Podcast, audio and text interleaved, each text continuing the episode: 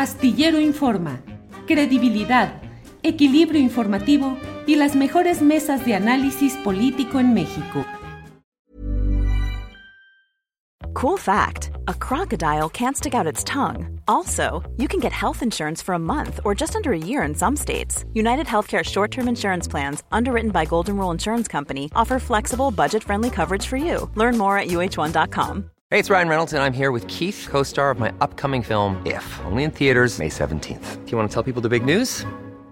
All right, I'll do it. Sign up now and you'll get unlimited for $15 a month in six months of Paramount Plus Essential Plan on us. Mintmobile.com slash switch. Upfront payment of $45 equivalent to $15 per month. Unlimited over 40 gigabytes per month. Face lower speeds. Videos at 480p. Active Mint customers by 531.24 get six months of Paramount Plus Essential Plan. Auto renews after six months. Offer ends May 31st, 2024. Separate Paramount Plus registration required. Terms and conditions apply if rated PG.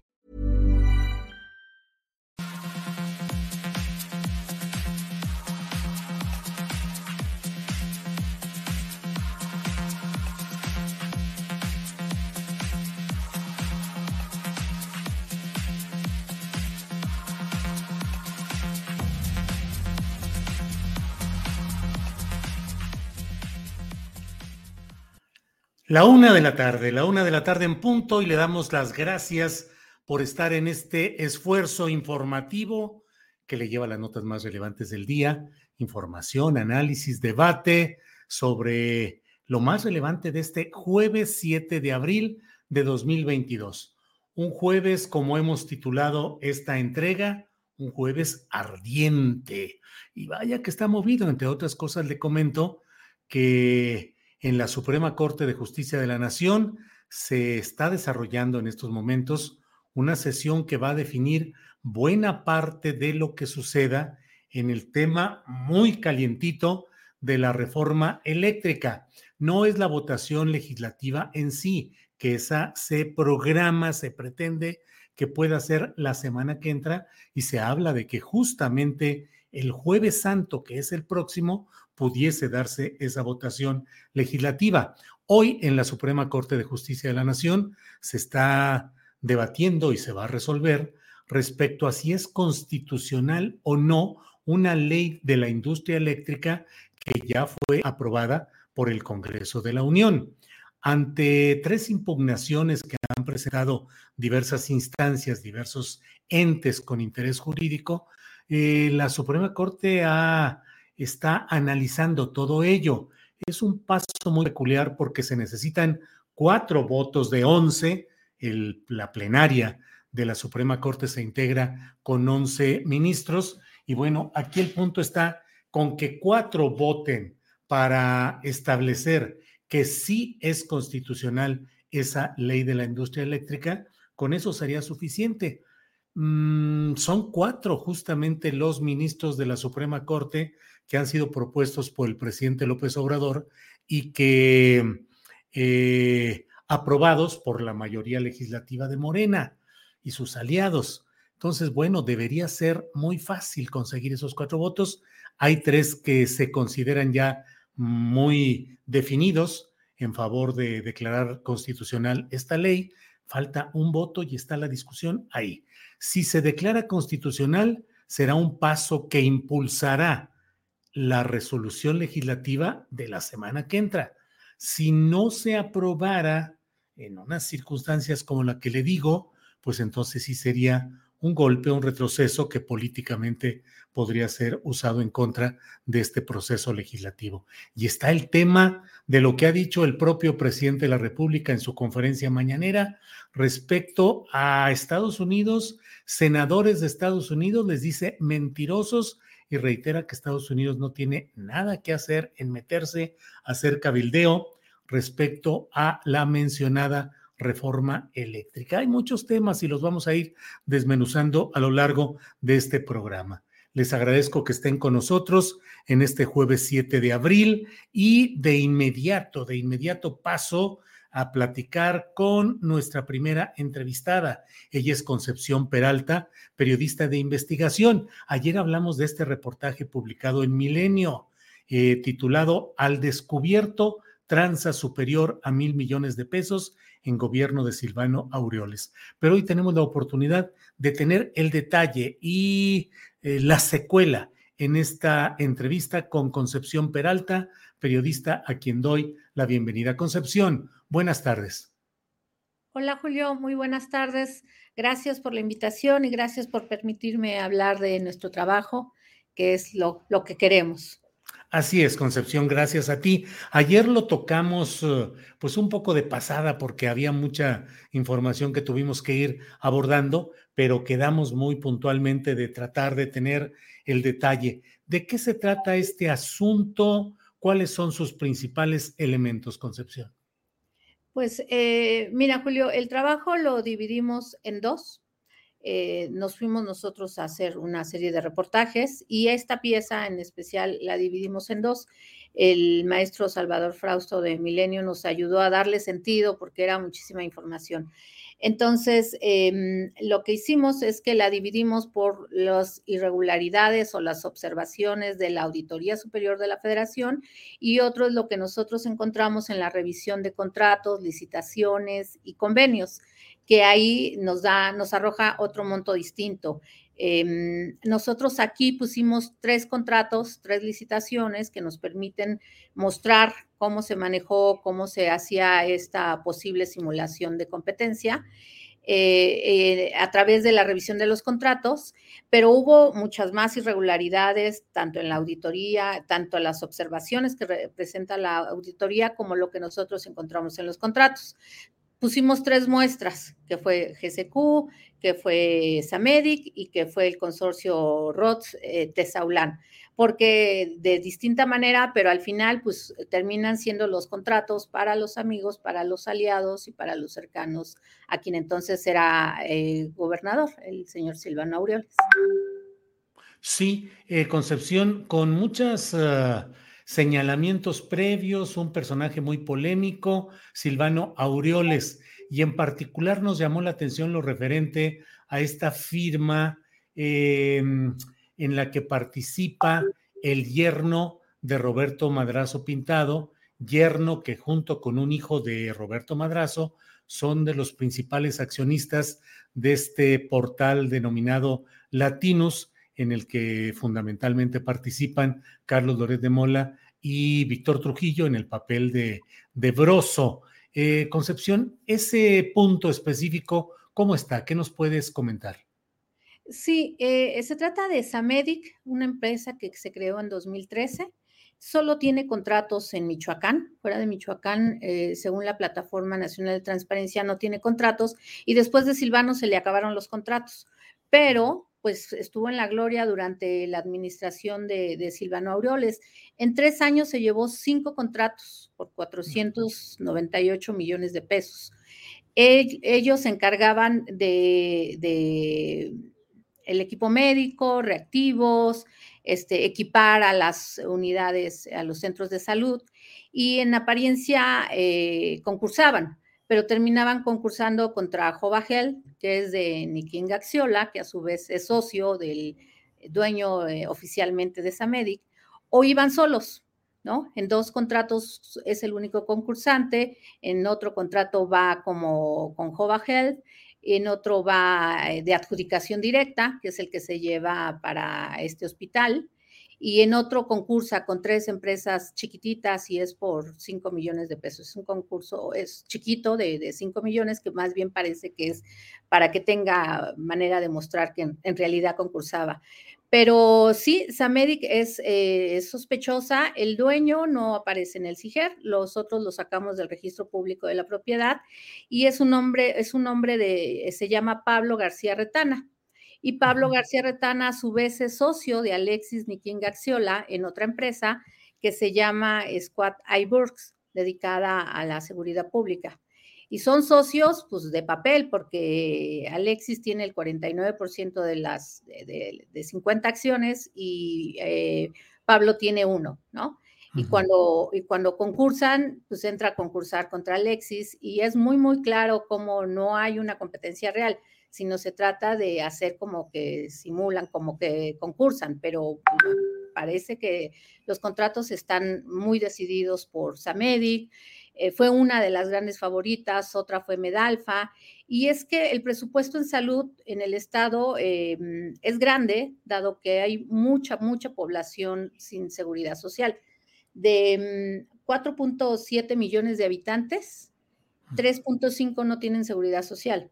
Entonces eso implica un presupuesto grande que llega de la federación y que, bueno, eh, lo que vimos es que el gobierno de Silvano Aureoles lo manejó como un comodín, ¿no? Llegan con un presupuesto de 6 mil millones, lo bajan a 4, a 5, lo mantienen bajo y en el año electoral lo suben a 8 y eso les permite a ellos eh, tener una gran cantidad de recursos que puedan ellos manejar como lo hicieron, ¿no? Como lo vimos en, en esta obra, que bueno, pues es la obra más grande, 3 mil millones de pesos que no habían llegado de recursos para una obra pública, llegan en su época y bueno, e, eso era algo que nos interesaba mucho saber, cómo se manejó la obra pública de Silvano. Este, ya ves que hay como muchas irregularidades detectadas en los cuarteles, en, en, otras obras, pero esta era la más grande, era de 3 mil millones de pesos y aparte pues era la que iba dedicada a los más pobres, ¿no? A las personas en seguridad social. Concepción, ¿y qué secuencia, qué ha habido, qué consecuencia en lo inmediato? Eh, leí hoy mismo en Milenio que el gobernador del estado eh, morenista, ahora eh, Ramírez Bedoya, eh, dijo que efectivamente que hay una serie de irregularidades. ¿Qué ha habido? Pues mira, el, no, nosotros buscamos al gobernador y a su equipo previo, ¿no? Como para que fuera conjunto este reportaje o nos ayudaran con los datos que ellos ya tenían, no nos atendieron, entonces digamos que toda esta chamba nosotros la hicimos con documentos, con contratos, y ahí descubrimos que el secretario de salud de Silvano en 2017 es su actual secretario de salud que acompaña a Alfredo Ramírez. Y ¿El mismo? Es, el mismo. Eh, él tuvo en 2017 al doctor Elías, Elías Ibarra, y en 2018 el doctor Elías Ibarra se fue de candidato y llega Diana Celia, Diana, la anterior secretaria de, salud. Y ella continúa las obras, pero la firma del doctor Elías aparece en algunos convenios y aparece en la licitación que le dio entrada a GCQ. Entonces se vuelve ahí un posible conflicto de intereses y de, y de responsabilidades para el gobernador por eso ahora lo que yo vi ayer en el estado, lo que me comentaron colegas de allá, es que pues queda en una posición muy incómoda y aparte de eso, pues los que son gente de Silvano lo usan para atacarlo porque tiene al doctor Elías ahí y al, y al gobernador queda en una situación realmente incómoda porque él defiende a su secretario, pero su secretario firmó algunos de esos convenios eh, irregulares.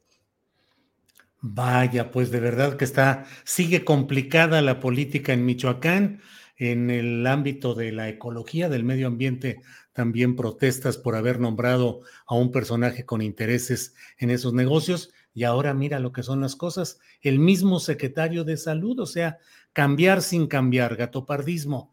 Concepción, eh, ¿qué curso va a tener esta investigación? ¿Cuáles son las instancias que siguen? ¿Quién puede presentar eventualmente una demanda judicial, si es que fuera el caso? Pues mira, la auditoría eh, hace lo propio, ¿no? Les da un espacio como para que repongan las observaciones, siguen sin moverse, ¿no? Hay como 11 pliegos de observaciones donde ya se ve el quebranto, este, hay como recomendaciones para sancionar a los servidores públicos. No se hizo nada en el gobierno del señor Silvano y en el actual tampoco se ha eh, procedido. Nosotros podíamos preguntarle eso al, gobernador, no nos ha atendido y eh, no, no, sabemos que haya alguna investigación eh, del gobierno del Estado. Y ahora, por ser recursos federales, aquí sí podía entrar el INSABI son recursos que llegaron vía INSABI y son recursos que eh, son de orden federal. Así que ahí ya queda al alcance de, las autoridades federales. Y bueno, pues también ahí hay que ver que, cómo, decide actuar ahora el gobernador después de que se da a conocer las observaciones, el quebranto, el despilfarro de recursos que se dio en esos hospitales. Concepción, pues a reserva de lo que desees agregar para eh, redondear lo que nos has planteado o si esto es suficiente, como tú decidas. Eh, yo te agradezco la oportunidad de platicar sobre este tema Concepción Peralta, periodista de investigación, que ha publicado en Milenio este reportaje al descubierto, tranza superior a mil millones de pesos en gobierno de Silvano Aureoles, un reportaje eh, que ha sido publicado, como he dicho, bajo la firma de Concepción Peralta y de Ami Sosa. Concepción, tú te agradezco a reserva de lo que desees agregar. Pues nada más me gustaría agradecerle a la beca de, periodismo que, está apoyando a los periodistas independientes, porque este trabajo sin duda no se podría hacer desde Michoacán. Eh, ayer platicaba con una colega y me decía, qué bueno que tú puedas publicar eso y no sientas que vienen atrás de ti y que van a entrar a tu casa, ¿no? Entonces, el periodismo independiente hace buenas piezas en la medida que tenga la libertad y tenga los recursos. Y ahí es que la UNESCO, el INAI y la Embajada Británica eh, sacaron una convocatoria para becar trabajos de investigación y luego Milenio se interesa y entonces ya conjuntamente pudimos armar esta pieza, darle sentido y eh, bueno, creo yo que los resultados son buenos en pro de la rendición de cuentas. Concepción, te agradezco mucho y bueno, esperemos a ver qué sucede con este reportaje de investigación. Ah, finalmente, al periodismo no le corresponde ser fiscal ni juez, sino aportar información y eso están haciendo ustedes. Concepción, muchas gracias. Gracias a ti, Julio. Hasta luego, gracias a todos. Hasta luego. Gracias, hasta luego. Pues un buen trabajo de investigación que muestra una tranza superior a mil millones de pesos en el gobierno de Silvano Aureoles. Usted lo recordará, el hombre que con un banquito verde iba y se colocaba afuera de Palacio Nacional en demanda de ser atendido por el presidente de la República, un personaje Silvano Aureoles que llegó al poder, a la gubernatura de Michoacán, a nombre del PRD, pero en realidad impulsado por Enrique Peña Nieto.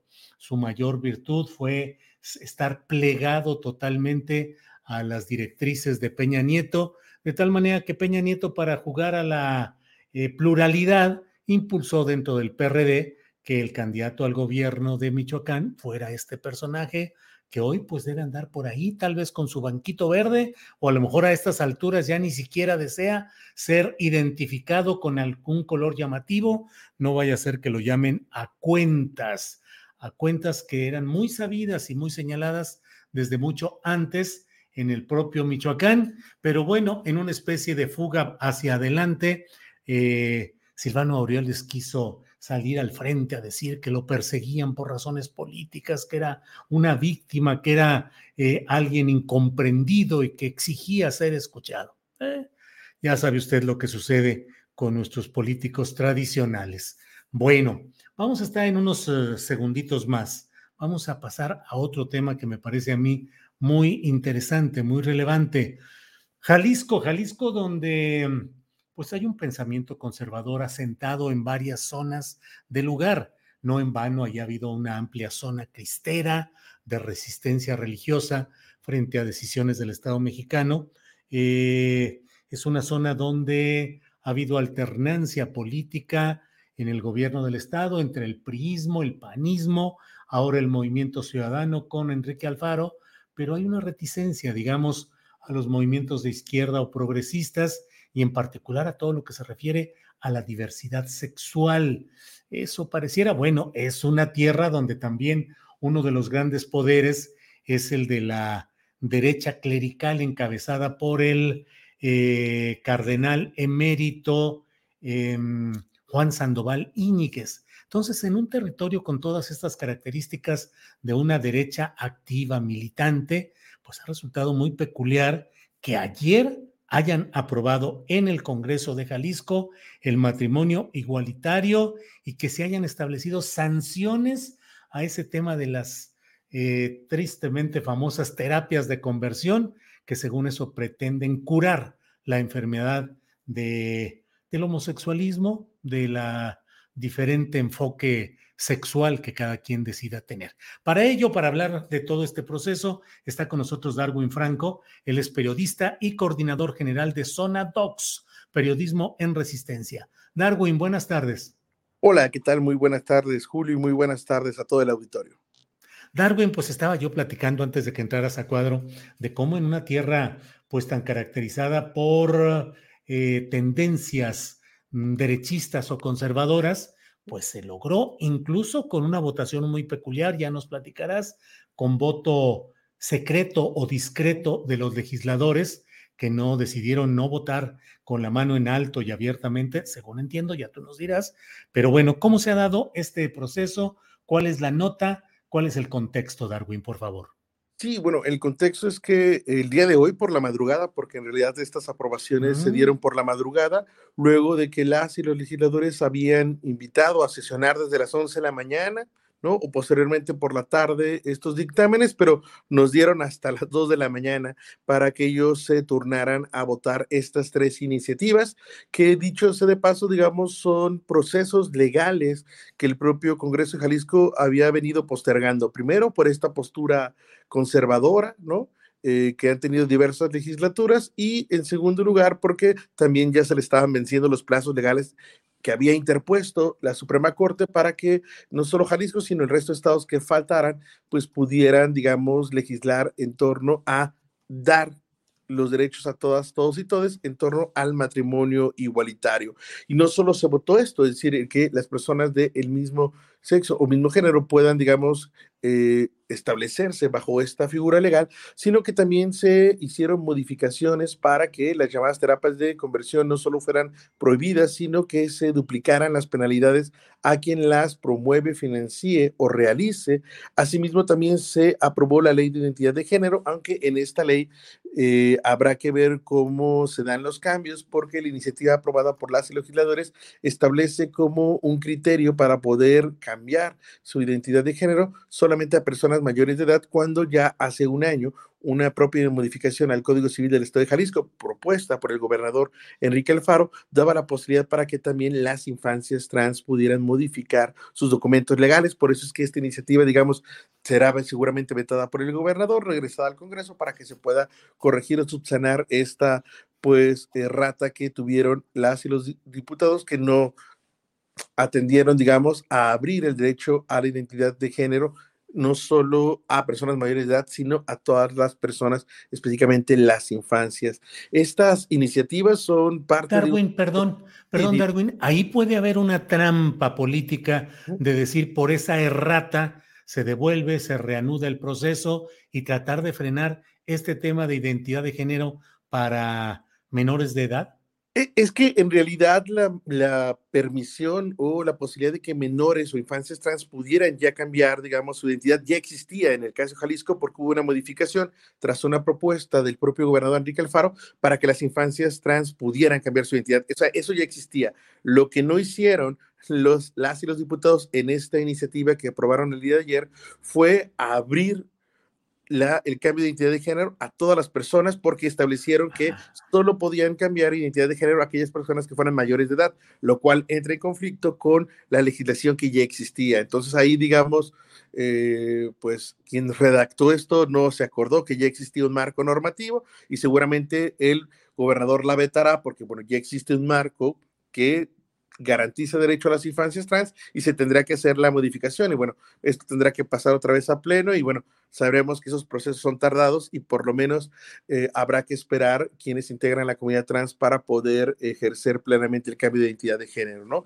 Eso es como, como, como en el caso específico de esta ley, que si bien se aprobó, tiene estos asegúnes porque no garantiza el pleno acceso al derecho al cambio de identidad de género para todas las personas aunque las infancias trans ya lo han logrado hacer en Jalisco desde el año pasado, ¿no? Eso es un derecho garantizado, pero bueno, esto habrá que esperar. Lo que sí es como muy importante señalar es que eh, ah, hubo un gran entusiasmo de parte de la comunidad LGTBTQI y eh, hubo ciertos criterios como de carácter político para que la votación se diera a partir de eh, una cédula, es decir, que ellos tuvieran una papeleta, emitieran su voto a favor o en contra, sí o no, y esta la depositaran en una urna y que al final nosotros como eh, ciudadanos no pudiéramos saber cuáles fueron eh, el voto de mi representante. Las razones por las cuales se decidió votar de esta manera es que días previos, incluso ayer por la mañana, algunas de las diputadas, como Susana de la Rosa o también la fracción de Morena, habían recibido ataques o amenazas sobre todo de grupos conservadores, para, eh, por haber propuesto esas, estas iniciativas de ley. Entonces se optó, digamos, por una cuestión de seguridad, así lo argumentaron ah, en la sesión extraordinaria de pleno el día de ayer, para votarlo de esta manera. Aunque también el trasfondo político es que la mayoría del Congreso, en este caso Movimiento Ciudadano, quien hizo esta petición, pues eh, seguramente no querían eh, pagar el costo político de que sus digamos, los electores de Jalisco pudieran identificar que tal o cual diputado, por ejemplo, no votó a favor o cuál o tal diputado mostró o se mostró a favor de estas iniciativas que, dicho de paso, son jurisprudencias que el Estado de Jalisco tendría que haber votado ya hace tiempo atrás. Muchos estados ya tienen eh, esta jurisprudencia determinada por la Suprema Corte sobre el matrimonio igualitario. Muchos otros estados también ya han prohibido estas terapias de conversión y bueno, Jalisco estaba rezagado en la materia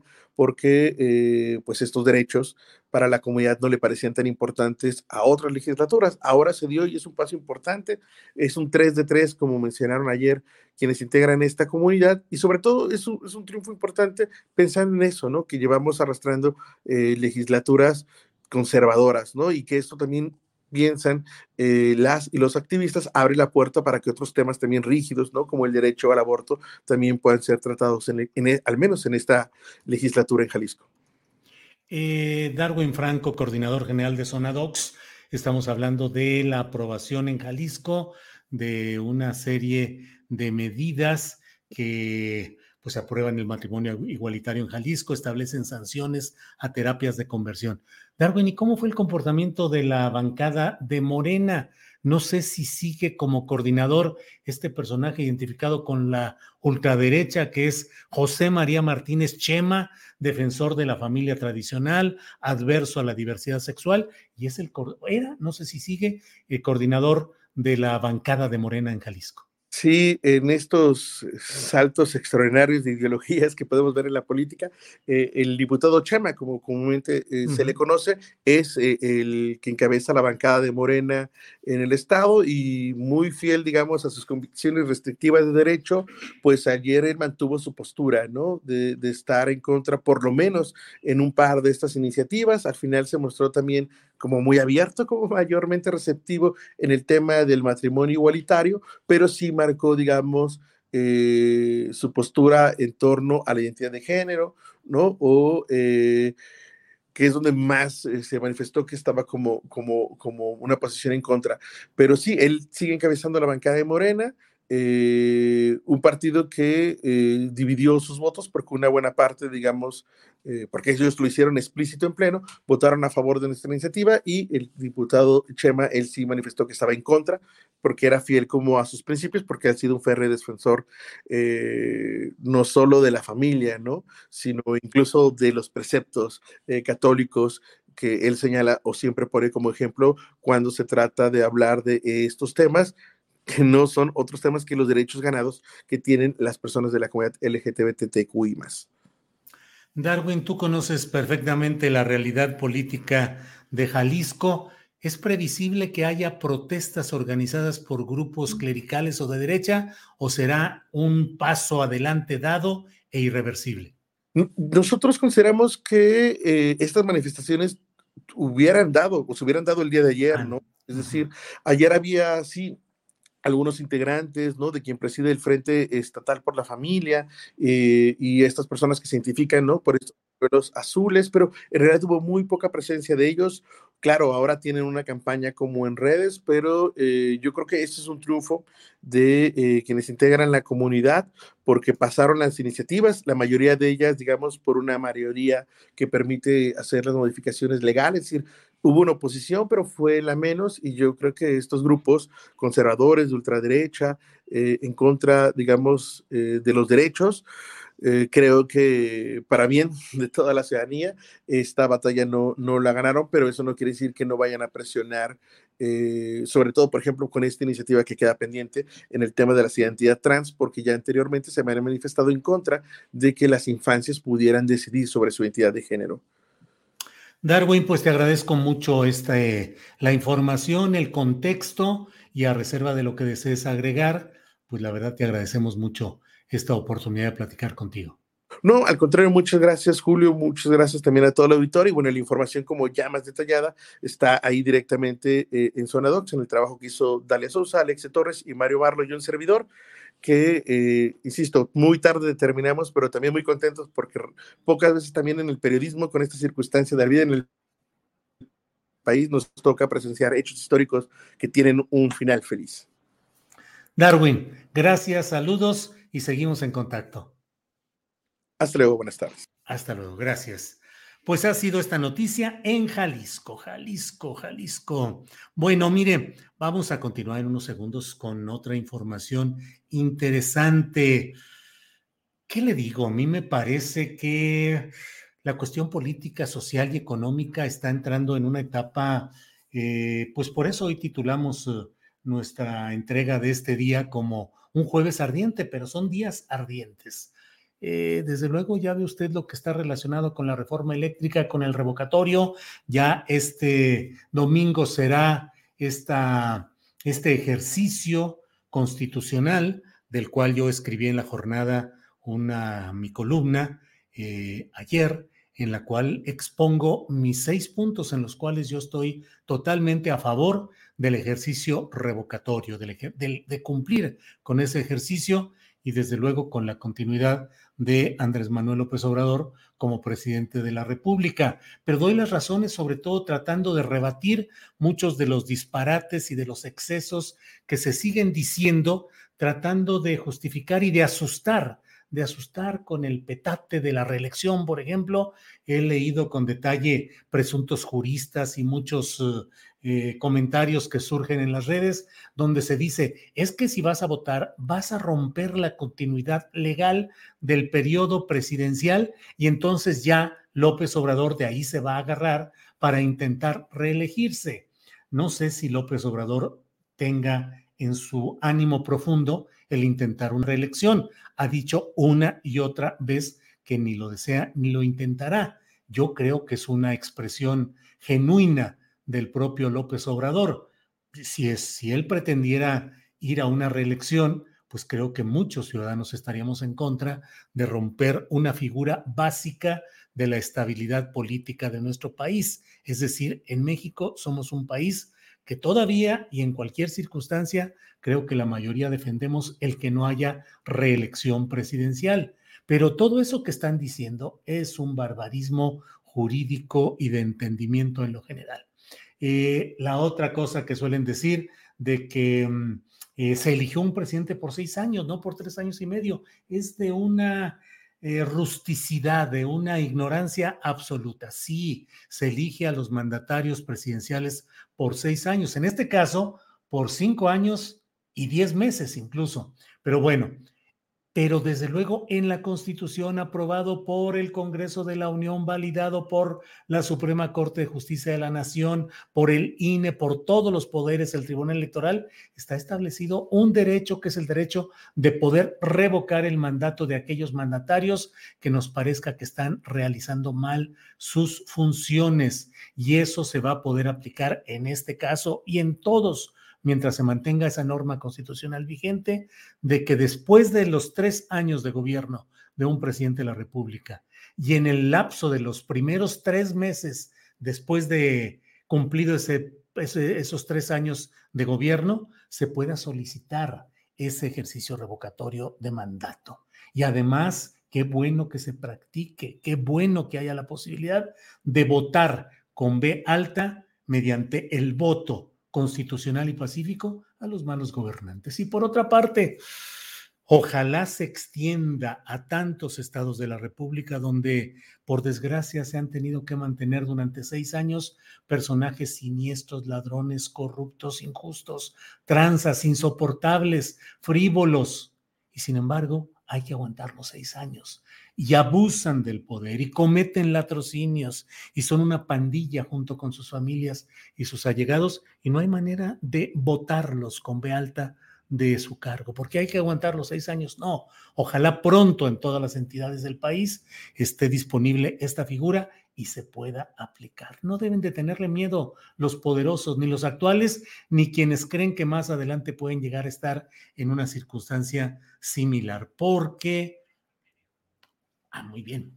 Yo ya estaba aquí un choro larguísimo porque creo que eh, lo que se debe hacer y que, bueno, eh, y que no, no se avanza en esto, hay que, hay que continuar con el trabajo de la revocación de mandato presidencial y en los estados. Mire, está con nosotros para dar continuidad a nuestro programa Miriam Vargas. Ella es comunicadora indígena desde 2009, forma parte de la Red Nacional de Futuros Indígenas, es integrante del Frente de Pueblos en Defensa de la Tierra y el Agua de Morelos, Puebla y Tlaxcala y forma parte de la campaña Luces de las Resistencias. Déjeme decirle que ahí este, este Frente de Pueblos en Defensa de la Tierra y el Agua ha estado en una lucha abierta contra todo el llamado proyecto eh, Morelos y que es además ese proyecto industrial incluye una planta eh,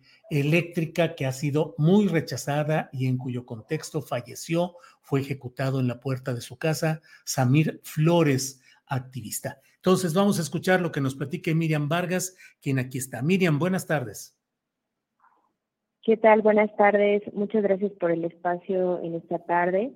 Eh, pues sí, como ya lo comentas, somos integrantes del Frente de Pueblos en Defensa de la Tierra y el Agua de Morelos, Puebla y Tlaxcala, en mi caso de Puebla, y pues agradezco el espacio que nos brindas, que hemos estado en estos días en una situación muy complicada, eh, pues hemos visto que el hostigamiento y las amenazas siguen, eh, su, continúan en el caso de quienes estamos pues dando la cara y quienes estamos en este proceso de organización ante los megaproyectos, en este caso contra el gasoducto y la termoeléctrica y el acueducto, que son parte del proyecto integral Morelos. Y pues aquí en Puebla no es la excepción de este, esta continuidad de las amenazas y el hostigamiento. Este fin de semana allanaron nuestro domicilio, el mío y el del compañero Juan Carlos Flores, eh, que también es abogado del Frente de Pueblos, y bueno, pues encontramos todas las evidencias de una forma de hostigamiento, de, intimidación, porque se llevaron algunos artículos de manera sospechosa, no los artículos más caros o los más fáciles de llevar, sino solo algunos artículos como de manera simbólica y algunos documentos que se mantenían dentro del domicilio, eh, así como un arma importante en la, en la cama pues eh, personal, entonces ahí eh, pues la estamos considerando también como una amenaza pues de, muerte, entonces sí creemos que es una situación muy delicada la que estamos viviendo como defensores y defensoras del territorio y pues si quisiéramos hacer esta denuncia a través de tu espacio y también invitar pues a la solidaridad en general para quienes estamos pues al frente de la, de la defensa de, la vida, del agua, de la tierra.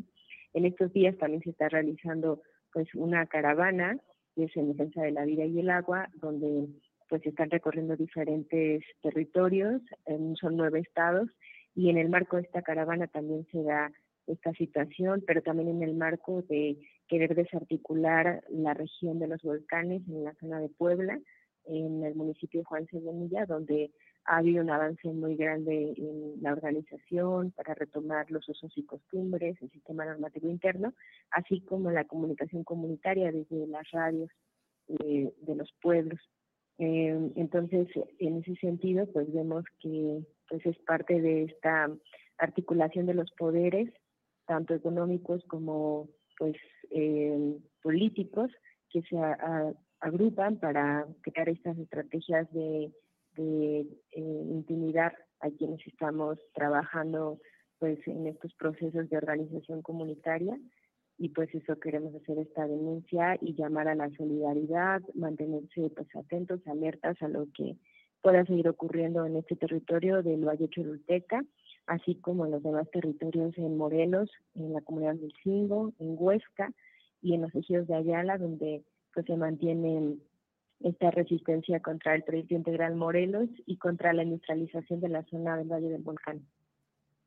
Eh, Miriam, me gustaría mm, dar una pequeña opinión mía sobre lo que está sucediendo allá. No es una lucha menor ni una lucha intrascendente. Es una lucha que en su momento fue conocida por el propio Andrés Manuel López Obrador, quien como candidato presidencial de viva voz se comprometió a defender y acompañar la lucha de los pobladores contra este proyecto integral Morelos, que como siempre tiene inversionistas extranjeros que buscan beneficiarse de este tipo de eh, desarrollos, entre comillas. Eh, en esta lucha que se ha dado, pues se fabricó una presunta consulta popular que no tuvo ninguna validez, que no tuvo ninguna legalidad. Y me llama la atención, Miriam, porque ayer me enteré de algo, pues que es de esas eh, victorias de la lucha popular que vale la pena subrayar. La Suprema Corte de Justicia de la Nación otorgó un amparo definitivo a la comunidad Mayoyoreme de Ahome, Sinaloa, para desechar los permisos autorizados por Semarnat a la empresa Gas y Petroquímica de Occidente para levantar la planta de amoníaco de la bahía de Ohuira, un sitio natural protegido. Una lucha casi de David contra Goliat, Miriam, porque en la tal consulta falsa participaron el gobernador morenista Rubén Rocha Moya, el subsecretario federal de gobernación morenista Rabindranath Salazar, el presidente municipal morenista, simularon una consulta y sin embargo no pasaron la prueba judicial. ¿Cómo va la lucha en lo político y en lo judicial allá en este frente de pueblos en defensa de la tierra y el agua? Miriam. Sí, también es importante pues mencionar que, que pues de este lado igualmente, como ya lo dijiste, hubo la se dio este momento en el que el gobierno ocupa, pues el gobierno de, la 4T, donde Manuel López Obrador ocupó eh, esta bandera de la consulta, de, consultar a los pueblos, a, las, a los ciudadanos, pero nosotros apelamos a que esa ese método pues era ilegítimo porque además en su mayoría los pueblos somos pueblos originarios y por lo tanto se nos debe haber consultado eh, de esa manera como pueblos originarios y eso no ocurrió, entonces nos amparamos con eh, para exigir una autoconsulta que incluso ya se había desarrollado porque previamente desde 2010 cuando nos enteramos de, la del proyecto como tal, pues empiezan a realizar muchas asambleas comunitarias, se retoman asambleas en todas las comunidades afectadas en las más de 90 comunidades afectadas a lo largo del trayecto del gasoducto y todas ellas son pues eh, de manera pues, legal, ¿no? Por sus costumbres, con todas las autoridades comunitarias presentes. Entonces, estas actas de asamblea hacen parte ahora de varios amparos que están ahorita librándose en los juzgados federales de tanto de comunidades de Tlaxcala, como en Puebla, como en Morelos, eh, así como otra serie de amparos que se levantaron por parte de los ejidatarios afectados por el acueducto en la zona de Ayala. Entonces, eh, pues hasta el momento hay toda una eh, un trabajo y un proceso legal que se ha estado pues dando continuidad y hasta la fecha estos amparos continúan, continúa la lucha jurídica así como la, la lucha política, porque eh, como ustedes saben, pues desde el asesinato también de Chamir y todos estos procesos que se han dado, también se han generado diferentes eh, otros procesos nuevos, como los procesos de las redes comunitarias, como los procesos de las mismas rondas comunitarias, así como los procesos de eh, las autoridades, ¿no? Por usos y costumbres. Eso como sabemos, pues en Amilcingo es algo que está muy presente y muy vivo como producto también de la lucha y algo a lo que empujó también el tema del megaproyecto, que es tener como comunidades el control del territorio. Y eso está pasando no solo en Amilcingo, sino en Zacatepec, en otras comunidades de una de los volcanes, así como en el mismo Huesca, se siguen realizando todos estos estos esfuerzos para que la las comunidades pues retomen el control de, sus territorios y puedan tener la oportunidad de autodeterminarse, tengamos la oportunidad de autodeterminarnos. Entonces, pues es, es demasiado difícil em, una vez que se ha violado a las comunidades en ese sentido, en sus derechos, como retroceder. En realidad creo que que ha sido muy importante este proceso que ha tenido cada una de los y que no hay una certeza de que ni la termoeléctrica ni el gasoducto este, sean eh, proyectos que estén concluidos, ni tampoco proyectos que sean funcionales, porque de hecho la planta termoeléctrica ha tenido varios momentos de prueba y hasta el momento sigue, continúa en este proceso. Eso lo tienen de primera mano compañeras y compañeros en Huesca. Eh, y en ese sentido, pues, eh, como digo, continúa la, la lucha jurídica y pues sí es importante decir que, que ha habido una victoria eh, no absoluta, pero al menos una victoria de, de 2010 hasta 2022 en que el, el proyecto no funciona, no se ha echado a andar. Avengoa, Elec Norenagas, Bonatti, pues eh, Bonatti quizás sí, porque construyó el gasoducto ya se fue, la italiana, pero las otras, pues hasta el momento no tienen eh, pues el proyecto concluido, ¿no? Entonces, eh, así como pues la misma CFE que está apelando a que, mm, y el gobierno eh, federal que apelan a que pues no hay energía en Morelos, eso fue lo que se dijo en la consulta, y pues más bien nosotros cuestionamos que la producción de energía está siendo, ¿para quién está siendo?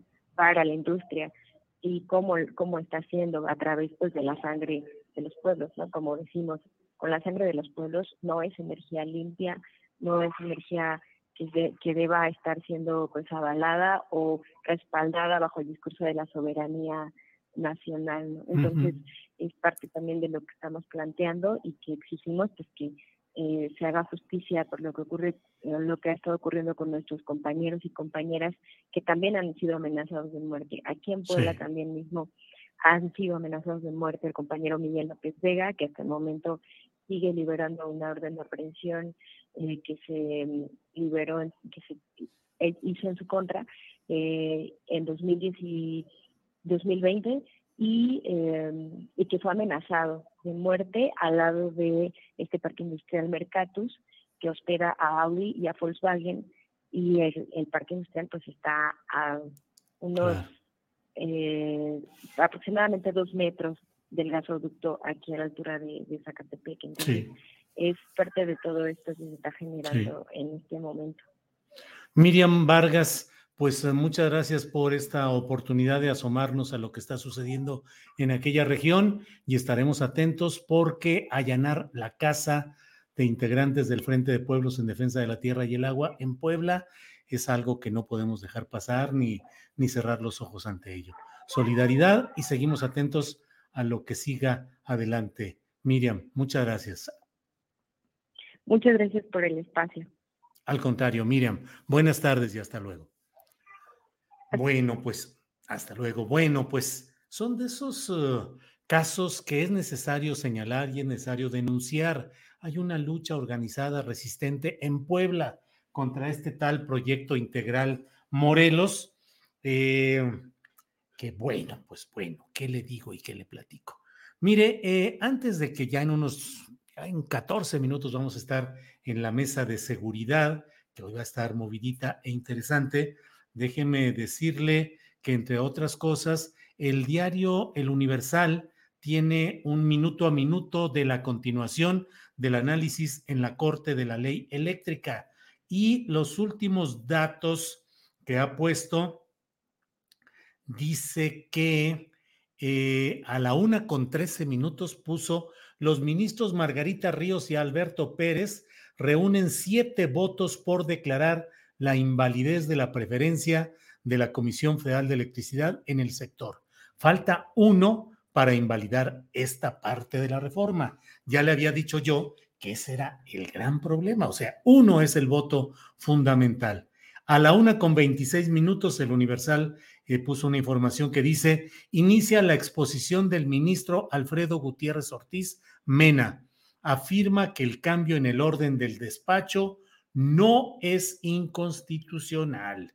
Entonces, eh, pues ahí está esta discusión. Se necesita un voto más que declare constitucional esta ley de la reforma eléctrica y así quedará. Todo haría suponer que ese voto lo conseguirá eh, se conseguirá, pues sobre todo con algún tipo de ministros de la Corte que tienen alguna cercanía con la llamada cuarta transformación, pero ya veremos qué es exactamente lo que sucede. Le, cuando hablaba del caso de Puebla, comenté también lo sucedido en Sinaloa.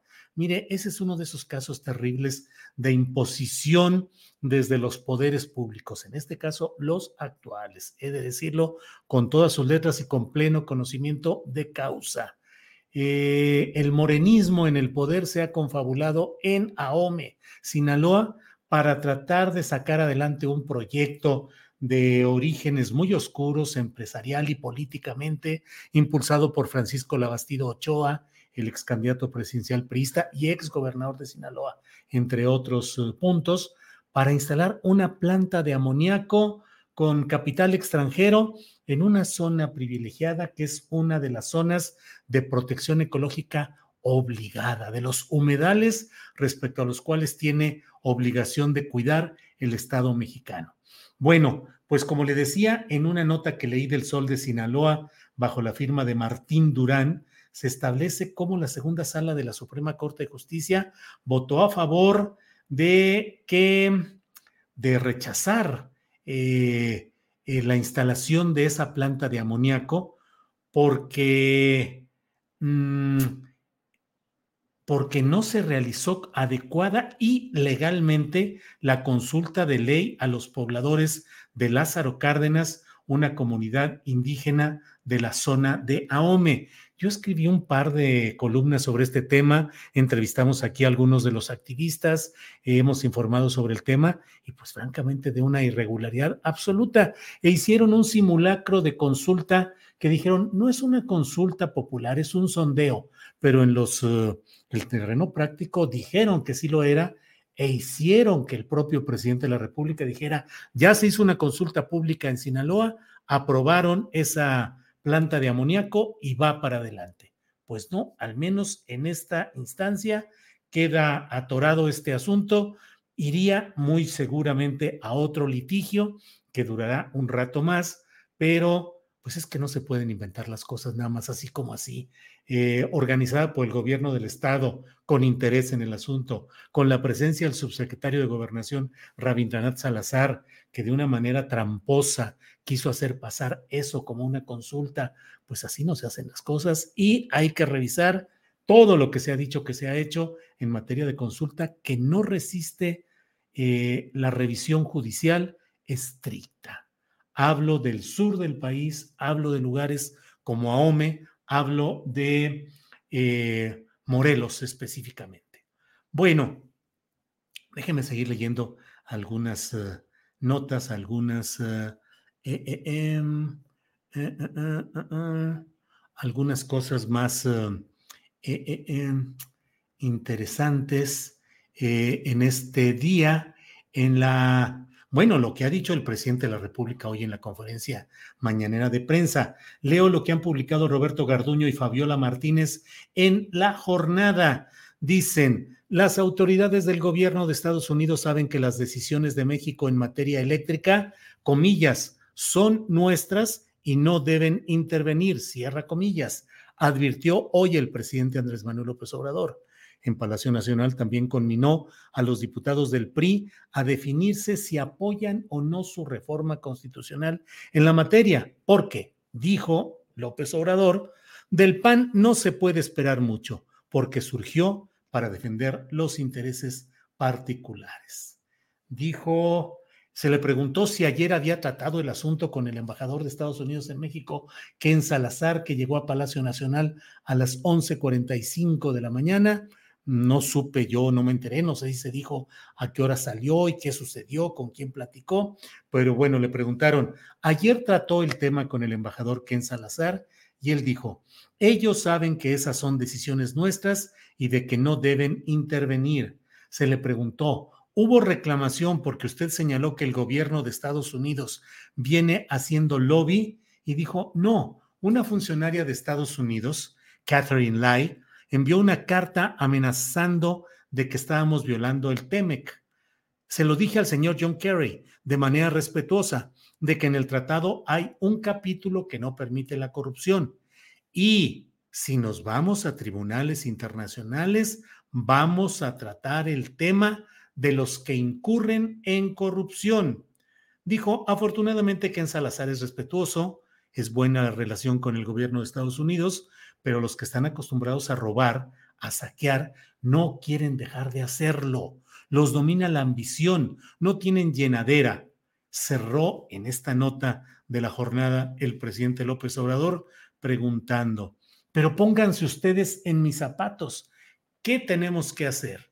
¿Para qué estamos aquí? Como le digo, el tema de la reforma eléctrica está candente, está movido, hay muchas uh, presiones. El gobierno de Estados Unidos está decidido a presionar a lo máximo y ha anunciado pues su decisión, su voluntad de eh, enderezar una eh, demandas, acciones legales en el marco del Tratado eh, de Comercio México, Estados Unidos, Canadá, pues para tratar de revertir lo que aquí se decida.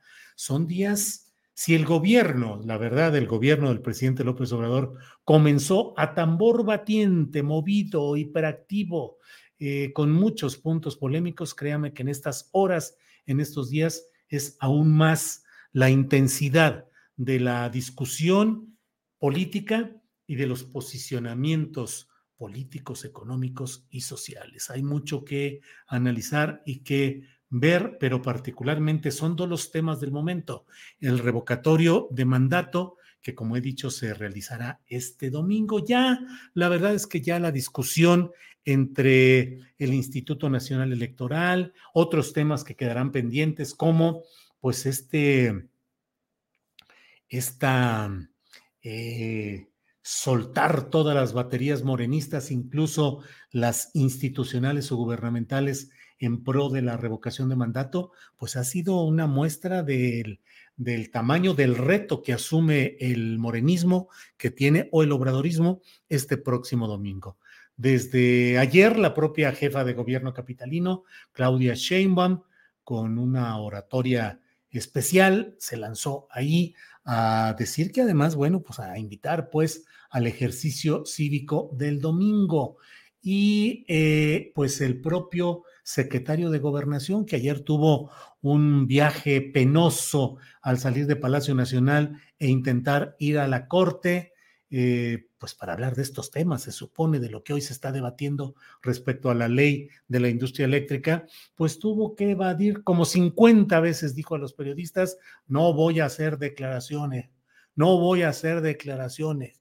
Oiga, secretario, pero voló en el avión de la Guardia Nacional, eh, ¿qué sucedió? ¿Violó la ley? No voy a hacer declaraciones, no voy a hacer declaraciones fue lo único que se logró conseguir de un secretario de gobernación que fue seguido por los reporteros en las eh, calles eh, contiguas a Palacio Nacional, luego en la estación de Menel Pasaje y en la estación del Metro Zócalo, se bajó en Allende, abordó un taxi. Bueno, ¿qué va a pasar en estos temas y en el del propio comandante en jefe de la Guardia Nacional, Luis Rodríguez Bucio, yo lo he escrito, lo digo, lo reitero, estoy absolutamente en contra de que un militar uniformado o no participe en actividades proselitistas cuando tiene bajo su mando fuerzas operativas y cuando se encarga de algo tan delicado como es la seguridad nacional que requiere de todo el tiempo completo y no de que el general comandante ande metido en actos políticos del partido en el poder. Bueno, pues estos son algunos de los temas relevantes de este día. Hoy hubo, pues en la Ciudad de México, un choque entre una unidad del Metrobús y un camión de transporte público en un tramo del Paseo de la Reforma.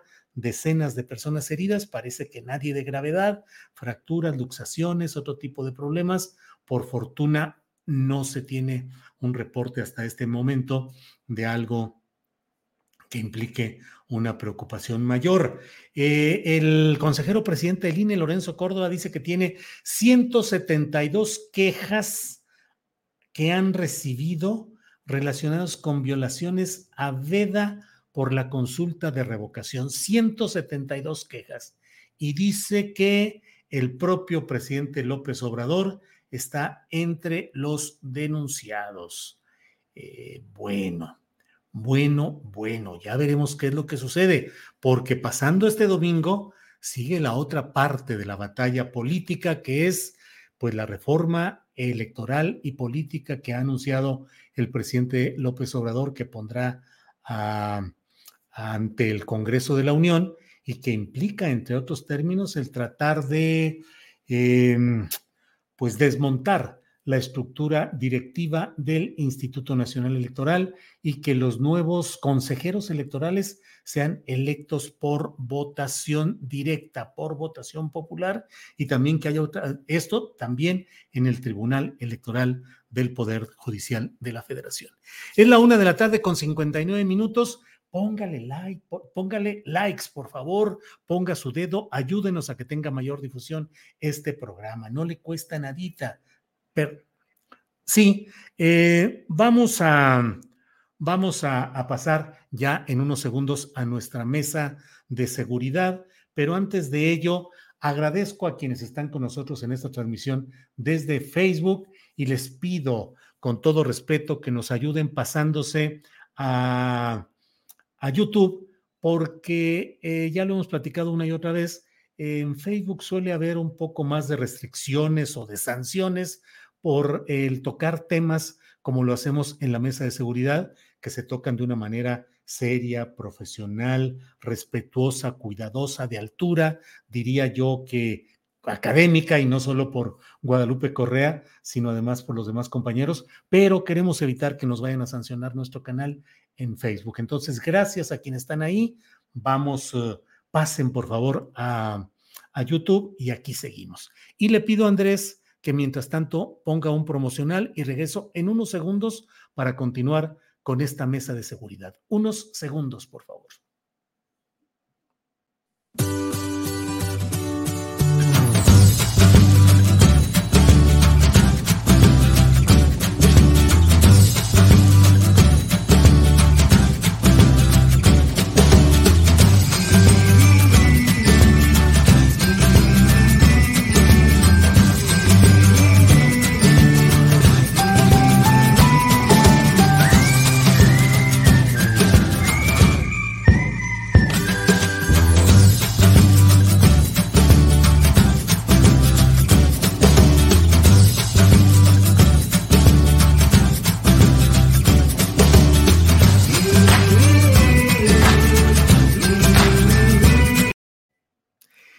Las dos de la tarde con un minuto estamos listos para iniciar la mesa de seguridad. Ayúdenos dando, dando likes, diciéndonos me gusta para que tenga una mayor difusión, una mayor dispersión en el espacio de Internet este programa. Gracias y ya están por ahí. Víctor Ronquillo. Buenas tardes, Víctor.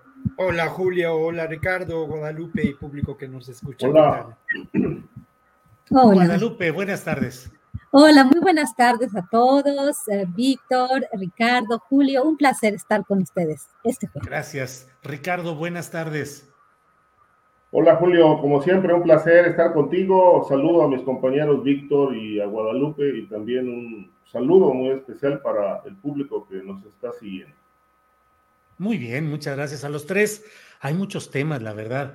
Creo que nos podríamos llevar la hora eh, platicando sobre el tema de Guardia Nacional, militares y política, porque la verdad es que eh, a mí me parece que la presencia del secretario, del general comandante de la Guardia Nacional y el uso de una nave de la Guardia Nacional en un acto de proselitismo eh, partidista, pues es algo que debemos revisar. A mí me parece preocupante, me parece que sigue ahí, cuáles pasos podrían seguir en términos políticos.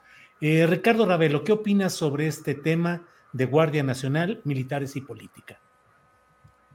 Mira, en realidad eh, no es algo sorprendente porque, digamos, en las etapas, eh, en las etapas priistas, el ejército era un, un instrumento del poder para operar en las elecciones eh, se sabe, por ejemplo, que en Tamaulipas, en Veracruz, eh, muchos estados de la República, eh, las Fuerzas Armadas han, han tenido una participación, digamos, si no tan protagonista, sí una participación soterrada en, las tareas de, proselitismo en favor de, lo que en otro momento era el, partido de Estado, el PRI.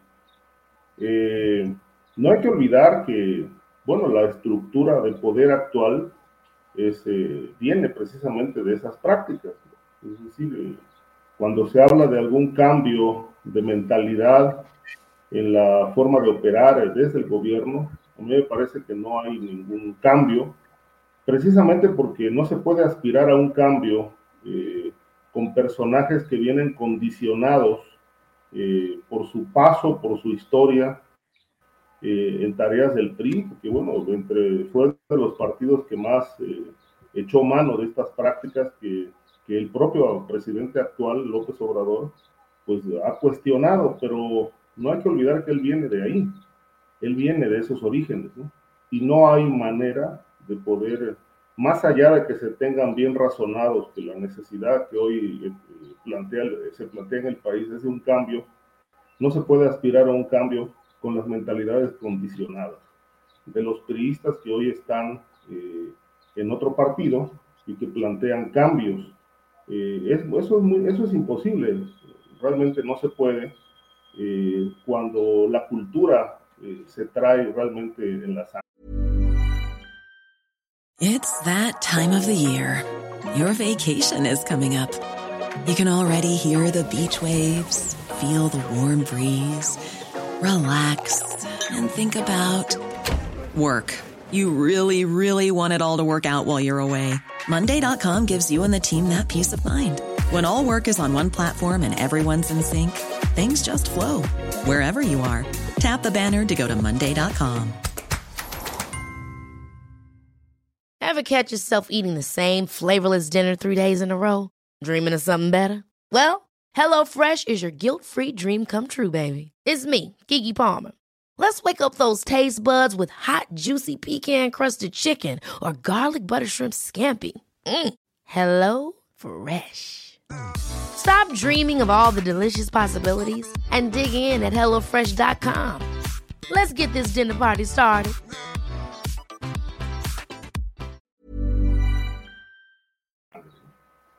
Esto que vimos en Coahuila, eh, pues me parece que en algún momento fue, fue, considerado un acto desesperado por la urgencia del presidente de sacar los votos y demostrar que sigue teniendo de su lado el músculo social, el apoyo de la mayoría. Yo creo que eso no, no está en, tela de duda. Creo que hay un, un apoyo social amplio, eh, cuestionado sí, porque eh, hay que señalar que el, el gobierno eh, tiene unos programas sociales que quizá es de las pocas cosas que funcionan bien en este, en este gobierno y que precisamente le dan al presidente una, una amplia ventaja, un amplio apoyo social. Muy pocos, eh, hay un porcentaje del 30% quizá que está en contra, pero la mayoría de la gente apoya al presidente.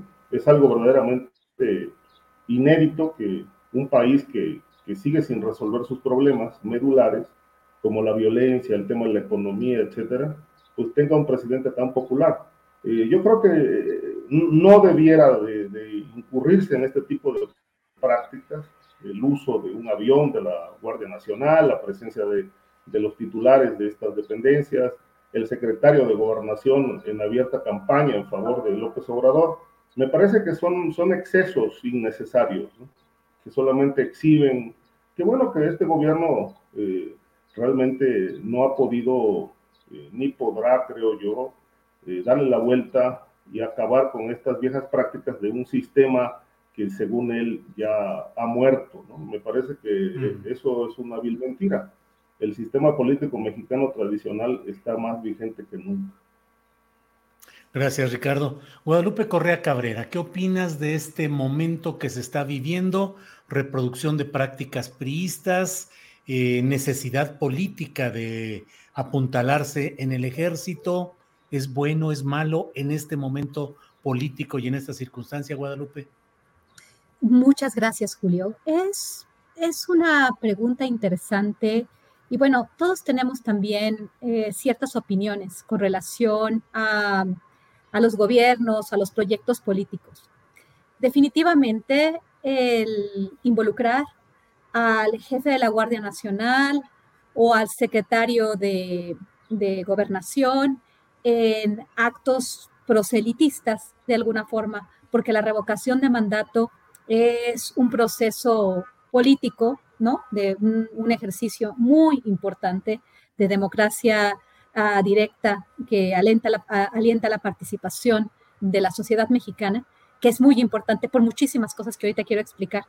Sin embargo, eh, esto es peligroso, es peligroso y, tenemos que ver esto, ¿no? Yo definitivamente tengo, eh, tengo mis preferencias políticas, tengo claramente eh, mis simpatías con un modelo distinto del que teníamos antes, un modelo más social, que, que, que, se enfoque más en los que menos tienen, que se incrementen las capacidades del Estado para, para apoyar a los que menos tienen y hacer un, un, proyecto mucho más amplio de seguridad social este, y, y, el tema de la reforma al sector eléctrico, la reforma, la contrarreforma energética, si se puede más, más, más allá, sería mucho mejor. Me gusta el proyecto de Andrés Manuel López Obrador en términos sociales, reconozco también muchas limitaciones y de, cualquier forma tenemos que ser objetivos y sí, en una democracia eh, que, funcione, donde debe haber pesos y contrapesos, donde las instituciones, cada una tiene su lugar, donde cada uno de los miembros eh, que, dirigen las instituciones del Estado mexicano, los miembros del gobierno,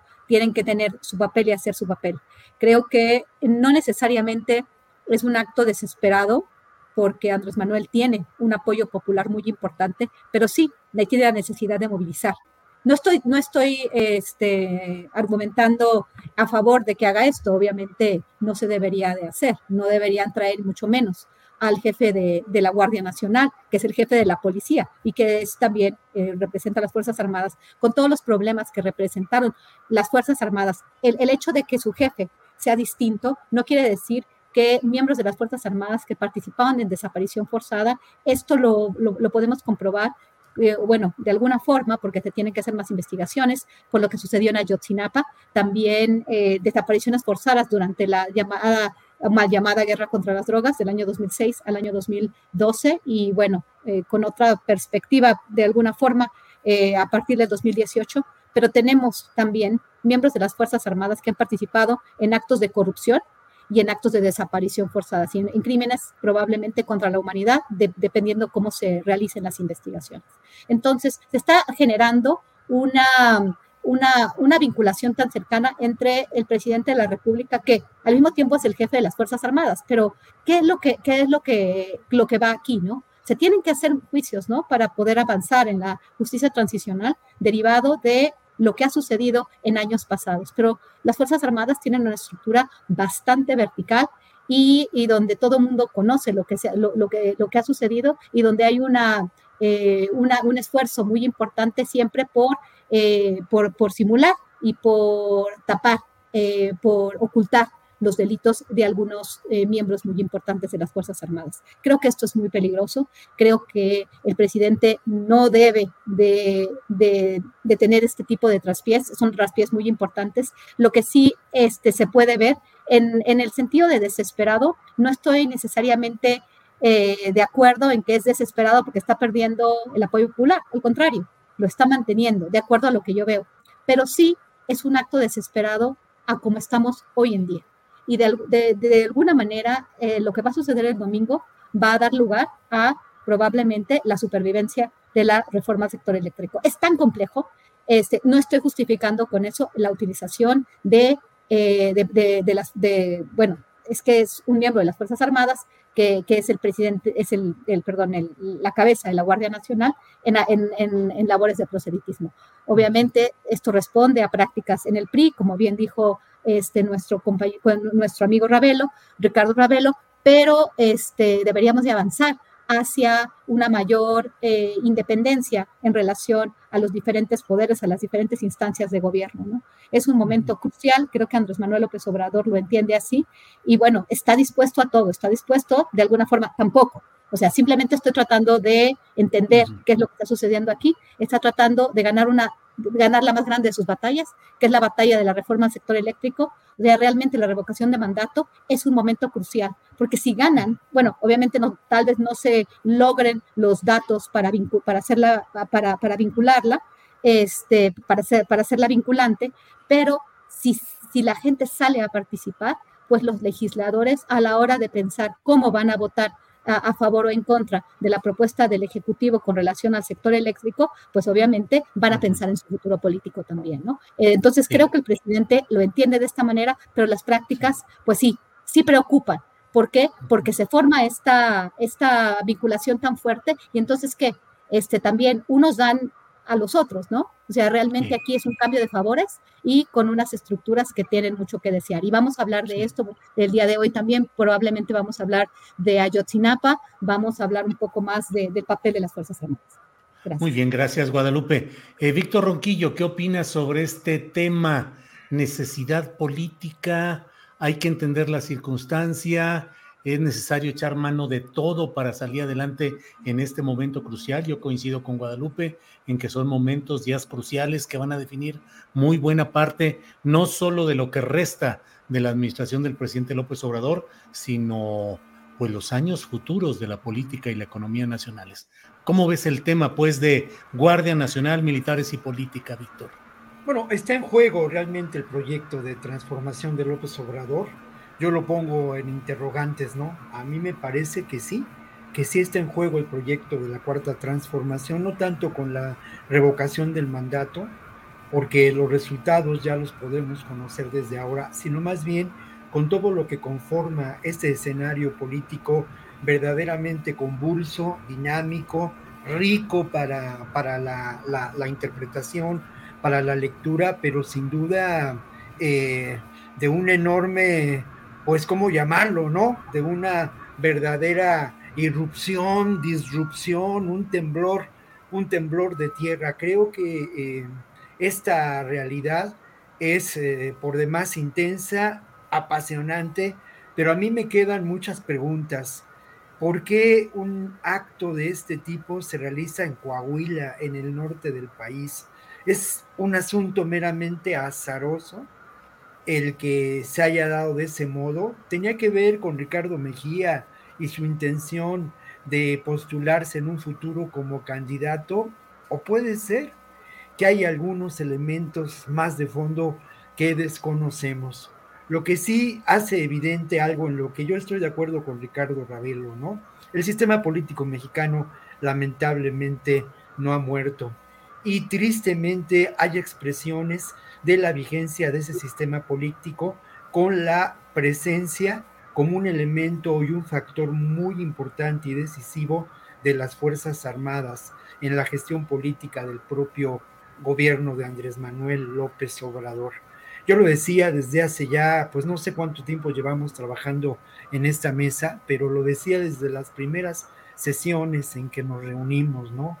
Eh, López Obrador elige con quién gobernar, elige a sus aliados y ha elegido a un aliado que es altamente cuestionable, que son las Fuerzas Armadas.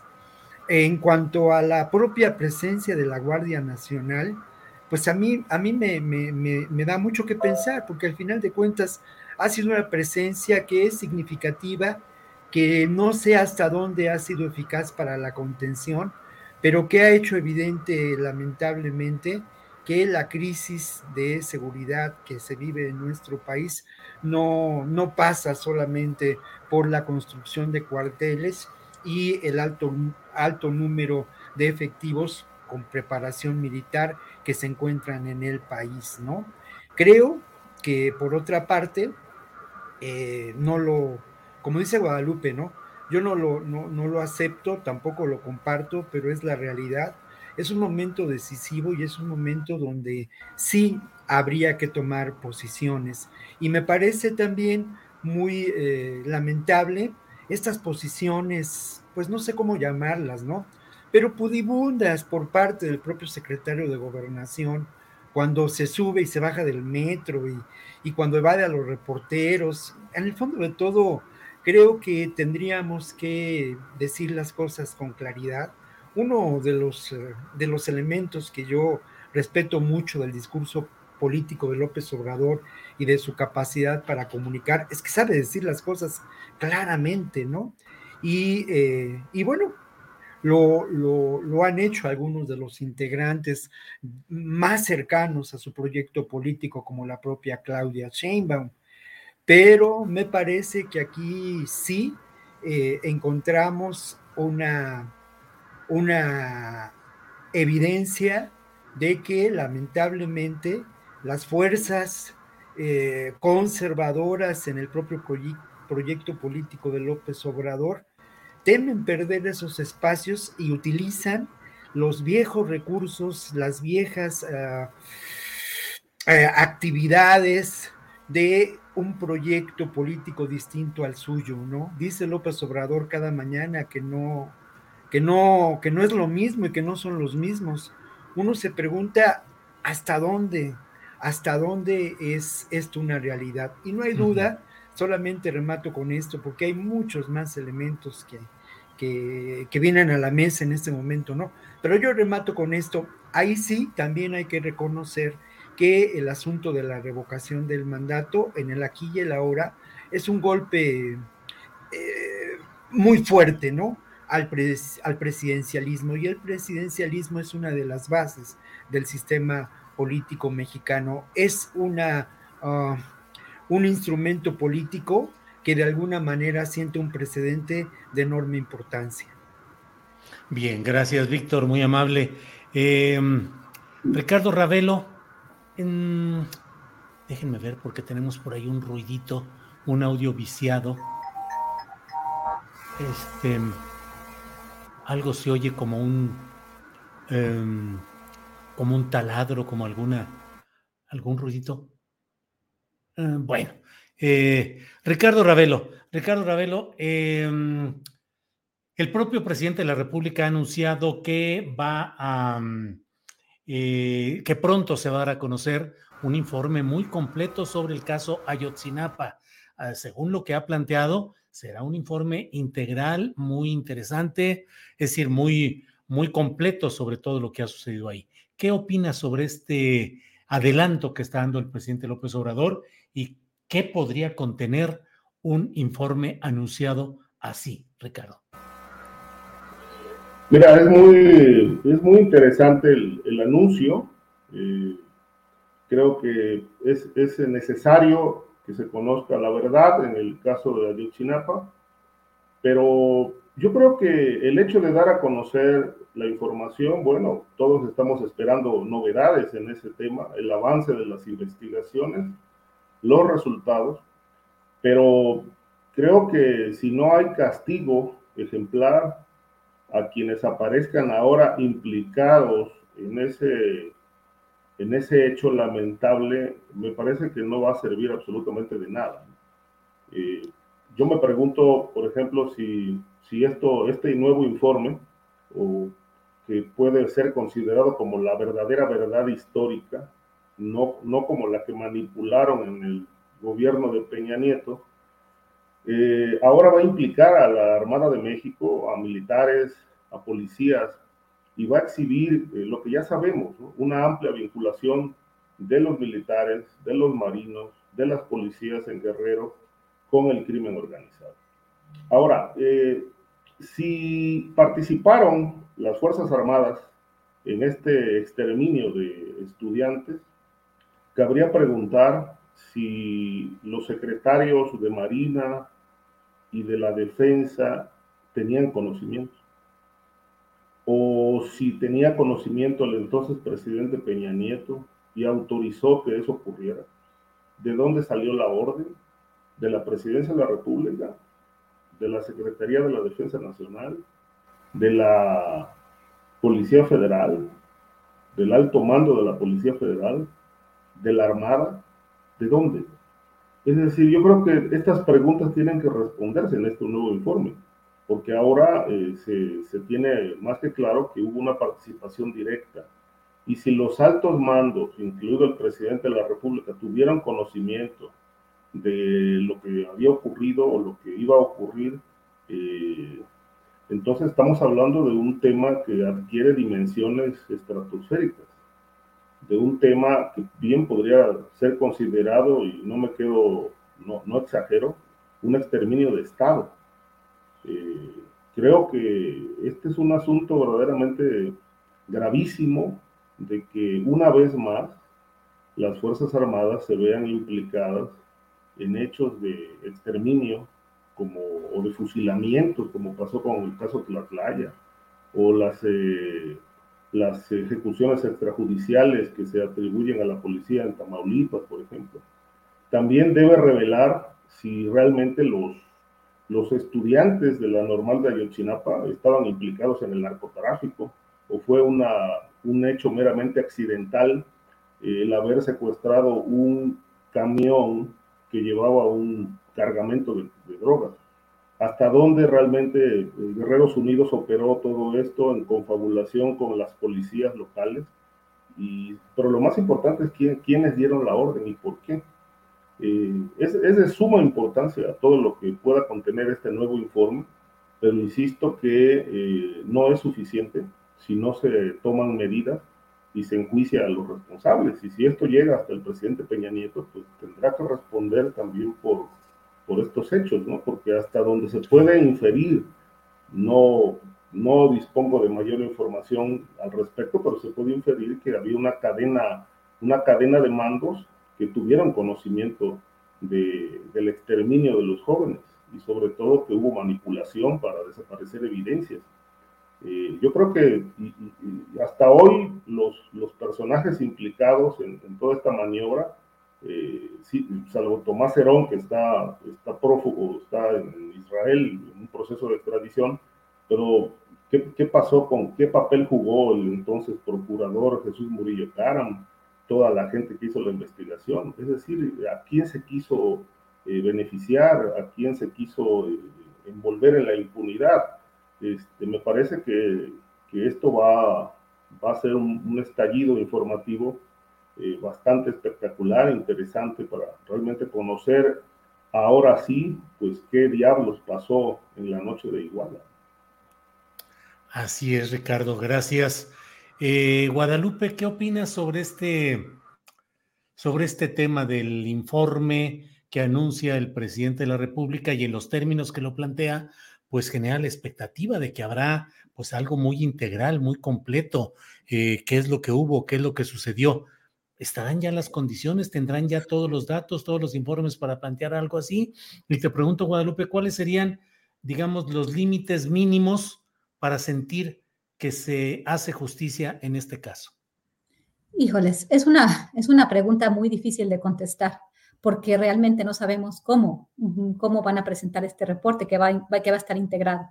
Me parece igual que como dice Ricardo, yo voy mucho en este sentido va a hacer comentarios muy similares a los de Ricardo, porque eh, pues yo no estoy tan segura que el, el reporte vaya vaya a ser tan completo, precisamente por cómo estamos viendo eh, esta, eh, esta vinculación tan importante entre el Ejecutivo y, bueno, y las Fuerzas, Armadas, eh, las Fuerzas Armadas. Obviamente el Ejecutivo, el presidente de la República, es el jefe de las Fuerzas Armadas, pero como supimos, como hemos visto y como lo vimos desde el principio, pues la Policía Federal todavía este, seguía bajo las órdenes de alguna forma informal, obviamente, y ya más lejana, de Genaro García Luna eh, Genaro García Luna, eh, pues pudo generar una policía que le fue siempre eh, fiel a él y bueno, eh, este pues no lo era para Andrés Manuel López Obrador, desde que él llegó a la Policía Federal, pues no, no respondía a sus órdenes, fue, fue un, fue, periodo complejo.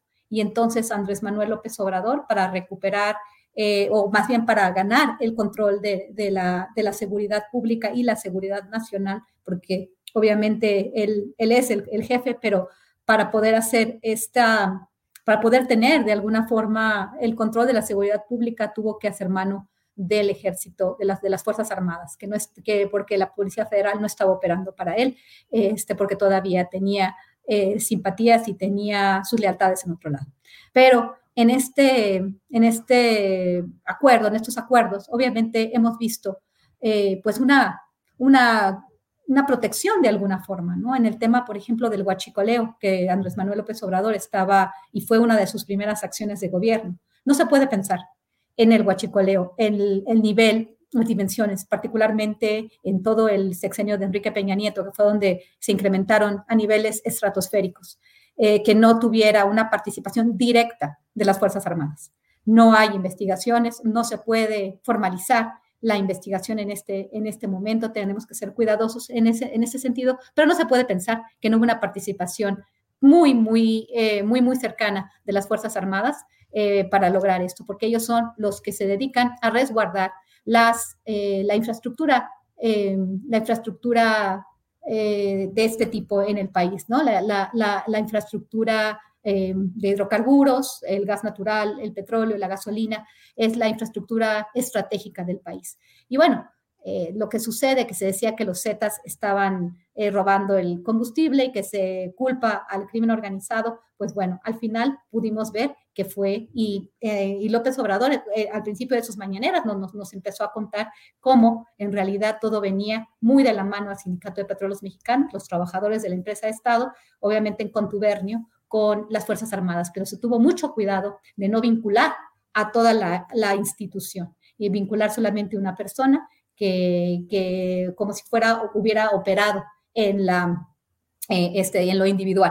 Cuando se vio una operación para las cantidades de, gasolina robada que se dieron en ese sexenio, no se puede pensar que no hubo una operación dentro de las Fuerzas Armadas para lograr esto y para tener un contubernio con eh, trabajadores de la empresa Petróleos Mexicanos y con la delincuencia organizada al mismo tiempo. Pero vemos que el gobierno de Andrés Manuel López Obrador no ha tocado a las Fuerzas Armadas, no quiere eh, hacer una investigación de este tipo. Eh, después del, del tercer reporte del grupo interdisciplinario de, expertos independientes, pues como lo bien lo dijo, lo, dijo Ricardo, pues sabemos que hay, unas, hay grandes indicios de que hubo una participación concertada que tuvo un papel fundamental de las Fuerzas Armadas, de la Marina Armada de México y de la Secretaría de la Defensa Nacional. Entonces, cuando vemos esta, esta, este apoyo tan grande que le ha dado las Fuerzas Armadas al presidente Andrés Manuel López Obrador, pues entonces vamos a ver realmente este, dudamos en que este reporte vaya a ser completo, porque de acuerdo a estos tres reportes del, del GIE, del Grupo Interdisciplinario de Expertos Independientes, este, pues vemos, una, vemos claramente una participación. No sabemos si antes de la desaparición, quizás, eh, porque aquí estuvieron vinculados los Guerreros Unidos eh, y bueno, no sabemos realmente cuál fue el papel del crimen organizado también vinculado con las Fuerzas Armadas, porque sabemos que el narcotráfico en muchas ocasiones ha estado vinculado con miembros de las Fuerzas Armadas. Esto, esto se ha dado, ¿no? La Policía de Caminos en algún momento, la Policía Federal, eh, la Policía Judicial Federal en otro momento. Bueno, quien está, quien, quien, ha estado relacionado a estas actividades anti-narcóticos, anti-carteles, al final terminan operando con ellos, ¿no? Entonces, realmente en, este, en, esta, eh, en, este, en este periodo, pues no se ha dado una investigación concienzuda en, en, relación a actos de corrupción, cuestión de guachicoleo, y en este sentido, la desaparición forzada de otros años. Y vemos, sabemos que en las Fuerzas Armadas, como dije antes, existen miembros muchos miembros que estuvieron, eh, que probablemente fueron parte de todas estas desapariciones. ¿Quiénes son los desaparecidos en México y quiénes han sido los perpetradores? No solamente va a ser el crimen organizado, no solamente ha sido una lucha entre carteles, sino cuando mandas a las Fuerzas Armadas, y ahí es donde Felipe Calderón Hinojosa yo creo que tendría que también venir a declarar. Son cuestiones muy, muy complicadas. Hay nombres y apellidos, está Tomás Herón, obviamente está ex procurador general de la República. Hay muchos, este, muchas personas eh, eh, que, tienen la responsabilidad, pero en el tema de las Fuerzas Armadas yo dudo que vayamos a saber cuando se presentaron en Barandilla, fueron presentados, presentados en Barandilla, fueron presentados ante la autoridad castrense, entonces la autoridad castrense tuvo una responsabilidad máxima. Vamos a ver si López Obrador está a la altura para dar a conocer una investigación que, que no sea otra mentira histórica. Gracias, Guadalupe Correa. Víctor Ronquillo, pues estas palabras finales de Guadalupe, López Obrador estará a la altura de lo que se necesita y evitará otra distorsión histórica. ¿Qué piensas de este eh, anunciado nuevo informe fuerte sobre el caso Ayotzinapa, Víctor? Bueno, la verdad es que es de esperarse ese informe, ¿no? Es una exigencia social que no podemos eh, eludir. no hay duda de que ese informe tiene que ser determinante. Aquí la pregunta es si la fiscalía especializada en el caso, la fiscalía que lleva el caso dependiente de la Fiscalía General de la República, tendrá las herramientas, habrá realizado la investigación para llevar adelante un informe que vaya a fondo en este asunto. Es eh, muy curioso cómo en, en, las distintas presentaciones de los informes realizados por el grupo de expertos independientes ya en el gobierno de López Obrador, la Fiscalía de inmediato se pronunció, la Fiscalía Especial en el caso. Hasta este momento, pues ha guardado un silencio muy preocupante. Lo mismo la Subsecretaría de Derechos Humanos de Alejandro Encinas. Lo que, lo que nos hace pensar es que habrá, habrá una, una respuesta por parte del Estado mexicano en relación a estos hechos. Aquí hay varias preguntas que tenemos que formularnos. Yo simplemente reúno las piezas del rompecabezas para ponerlos sobre la mesa. Hay una primera pieza que pues es clave en cualquier investigación. ¿Cuál fue el móvil de este crimen? ¿Cuál fue, eh, qué, fue lo que llevó a la desaparición de los estudiantes?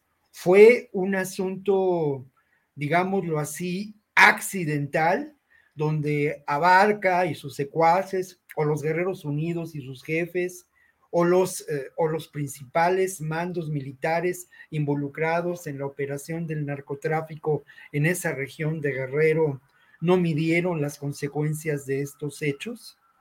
O fue un asunto de venganza política en contra de un grupo que a lo largo de los años, una, una institución como la normal de Ayotzinapa, un grupo como el de los estudiantes de la normal, habían generado una constante crítica, habían participado en diferentes movilizaciones, afectando los intereses de los caciques, de los narcos y de los grupos privilegiados ligados al poder en Guerrero, ¿no? No, no, es difícil saber cuál fue el móvil de este asunto. Lo otro, eh, aquí hay una pregunta que también yo me permito hacer y en relación a lo que hemos conversado en distintos espacios, algunos de nosotros compartiéndolos. Eh, bueno, aquí es cierto, ¿no? Tenemos que mirar las cosas desde una perspectiva diferente. Y no hay duda que hay una participación protagónica de las autoridades y de los mandos militares de esa región de Guerrero ligados al batallón 27 de Iguala. Una participación protagónica ligada sin duda a la corrupción política que se estableció en, ese, en, ese, en esa pues, realidad geográfica de Iguala y sus alrededores, con un pleno dominio de los Guerreros Unidos. Pero hay una pregunta que es fundamental los guerreros unidos aprovecharon al ejército y lo hicieron su instrumento, o ocurrió al revés. El ejército, los altos mandos del de, batallón 27 y de esa zona militar eh, de Guerrero, eh, utilizaron a los guerreros unidos.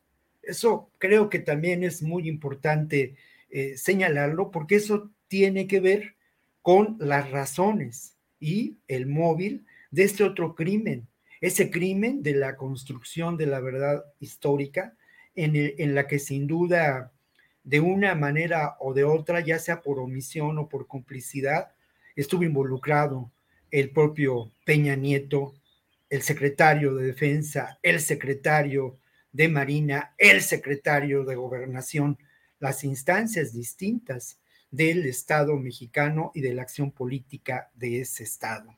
Entonces, creo que enfrentamos una, una realidad de, de, una enorme complejidad, pero a mí me parece, y yo así lo quiero pensar, que Andrés Manuel López Obrador ha enfrentado continuo, con valentía, y lo digo con sinceridad, retos eh, muy importantes, ¿no? Tiene la presión en términos de la reforma eléctrica, la actuación del gobierno de los Estados Unidos, de los intereses ligados a ese gobierno, en fin, tiene también la presión de una de la derecha, de los empresarios, de los grupos ligados a ellos y ha mantenido con firmeza la propuesta de la reforma eléctrica. Y yo esperaría que tuviera en ese mismo sentido la capacidad para develar estas, eh, develar respuestas a estas preguntas, por, que solamente he formulado un par de ellas, ¿no? Pero que son fundamentales para el esclarecimiento del caso de Ayotzinapa, donde lamentablemente se puede poner en el banquillo de los acusados a un sector importante que aún predomina en las Fuerzas Armadas de nuestro país, un sector altamente conservador, ligado sin duda a operaciones del crimen organizado. Muy bien, Víctor, muchas gracias. Eh, Ricardo Ravelo, mm, la secretaria de Seguridad Pública y Protección Ciudadana, no sé cuál es el nombre exacto, de Federal, Rosa Isela Rodríguez, estuvo fuera de circulación unos días por un segundo contagio de COVID. El subsecretario principal o el más eh, notorio en términos mediáticos, Ricardo Mejía Verdeja, pidió licencia para ir a hacer campaña a favor del ejercicio revocatorio de mandato en Coahuila, donde efectivamente es uno de los aspirantes a gobernar la entidad y donde, desde mi punto de vista, se concentró todo el poder de Morena para responder a un discurso previo que había hecho el gobernador priista Miguel Ángel Riquelme, que llamó abiertamente a los priistas a no participar en el revocatorio y que hizo unas críticas muy duras contra el gobierno del presidente López Obrador. Entonces mucha gente dice, bueno, que no tienen grandes responsabilidades y no las están cumpliendo. Y yo te pregunto a ti, Ricardo, al revés, ¿no será que en realidad esta Secretaría de Seguridad no tiene tanta importancia o relevancia porque sus funciones han sido asumidas por la Guardia Nacional, por los mandos militares? Mira, el hecho de que con, eh, ante la situación que vive el país, es decir, que realmente hay un, hay un estado de emergencia por el asunto de la violencia que, se padece en, buena parte de la República Mexicana, masacres, desapariciones, etcétera, yo creo que, que, la Secretaría de Seguridad Pública Ciudadana está rebasada desde hace mucho tiempo. Este, sus funciones parecieran ser meramente administrativas, porque la, eh, el peso eh, mayor de la responsabilidad de atender las emergencias, si es que las están atendiendo, desde mi punto de vista hay muchísimas fallas en todas estas operaciones, pues ha recaído en, la Guardia Nacional, la Policía Militar y en la Secretaría de la Defensa. Las Fuerzas Armadas en realidad son las que están atendiendo los temas de seguridad. Eh, nada más hay que decir, bueno, eh, las tareas de inteligencia, por ejemplo, eh, las está realizando el ejército. Hay un área específica, lo, dijo el propio secretario de la Defensa Nacional hace algunos meses, que hay una área específica de trabajo de inteligencia para monitorear aparentemente las actividades de, los principales criminales del país y que todos los días tienen un reporte detallado de, lo que están realizando. Entonces yo creo que esto, esto explica muy bien que, que la, Secretaría de Seguridad Pública Ciudadana, eh, pues es, una instancia meramente administrativa, no realizan operativos, las investigaciones están en el ejército, realmente las está realizando este grupo de élite importante, eh, de tal suerte que creo que la gran pregunta es, ¿tiene sentido mantener una Secretaría de Seguridad Pública Ciudadana cuando cuando todas estas tareas sensibles de, amplia responsabilidad están en manos de las Fuerzas Armadas, eh, valdría la pena realmente eh, ahondar en esto, eh, sobre todo cuando ya la estafeta de, la, de, las tareas de prevención y de seguridad están, en los uniformados de las Fuerzas Armadas. Sin embargo, bueno, pese a ello, pues el país no, no tiene ningún cambio en materia de seguridad pública. Aún con la presencia de la Guardia Nacional, por ejemplo, en Zacatecas, eh, donde está el epicentro de la violencia, pues se siguen generando matanzas, ejecuciones entre grupos del crimen organizado, de tal manera que, bueno, pues creo que es, como lo hemos dicho, aquí se ha expuesto muchas veces, es importante ya que a, la mitad del camino, un poco más de la mitad del camino, el gobierno tenga que replantearse su estrategia de, combate al crimen organizado, porque creo que lo que lo que arrastra el gobierno es un saldo muy negativo. No hay resultados concretos todavía de esta política de, no violencia, de no uso de la fuerza, de no uso de, pues de las armas para pues, perseguir, detener a los protagonistas de la violencia. De tal suerte que, bueno, pues eh, con base en esto que estoy diciendo, de que la, mayor parte, yo creo que el, 90% de las tareas, si no es que el 100%, pues vamos a decir, el 90% de las tareas están de seguridad, están en manos de las Fuerzas Armadas, pues bueno, en la Secretaría de Seguridad parece que están muy relajados y hasta se permiten la, eh, la oportunidad de pedir licencia para ir a hacer trabajo político, en este caso, como dice el secretario Ricardo García, a Coahuila. Entonces, creo que, pues, mientras no haya un nivel de exigencia en, seguridad pública ciudadana, pues, se la llevan muy tranquilos, este, precisamente porque el grueso de estas tareas no, no están precisamente en seguridad pública. Bien, gracias Ricardo. Leo en los comentarios en, el chat del programa, dice eh, Lluvia, así se llama, así es el título, dice, digan lo que digan, yo apoyo a AMLO con los ojos cerrados y no los voy a abrir, he dicho. así es que bueno, pues así, están las cosas. Guadalupe, Guadalupe Correa, perdón, ¿quiere decir algo Guadalupe? Ah, eh, no se escucha. No se escucha. Disculpa, es que quería decir algo porque es muy interesante lo, que, acaba de decir eh, en este comentario. Y, quiero, no, no, es que no quiera contestar tu pregunta, ¿no? Obviamente hablamos, ¿no? De, de, de quién está eh, de, quién está participando en labores proselitistas en diferentes eh, instituciones del Estado mexicano, diferentes representantes de instituciones del Estado mexicano, eh, no solamente el dirigente de la Guardia Nacional, el secretario de, el secretario de Gobernación, secretario de, Seguridad Pública. parece ser que, muchas personas están saliendo de su trabajo para, para hacer una labor de proselitismo. Pero aquí sí, eh, quizás voy a hablar un poco más, eh, no de lo que debe ser, o lo que debería ser en base a, lo que son supuestamente las instituciones democráticas, sino a la justicia y a la justicia social. Y este, este, este comentario me llama mucho la atención porque yo he sido muy crítica con relación al tema de la seguridad y de los resultados. Pero eh, hace un par de días estaba platicando con una persona eh, que no voy a decir su nombre porque, porque, porque no, no conviene, pero yo estaba cuestionando mucho esta seguridad, esta estrategia de seguridad. Y, y, esta persona me, me contestó también, no, no, no, quiero, por eso, por eso estoy diciendo que no lo, no lo dije yo, porque no, no es mi idea, pero me hizo ver muchas cosas. En realidad, em, el número de homicidios dolosos desde que llegó Andrés Manuel López Obrador ha bajado poco, pero ha bajado y sí hay avances en términos de los indicadores, no como el que quisiéramos, pero la situación que se recibió fue una situación realmente, realmente escalofriante.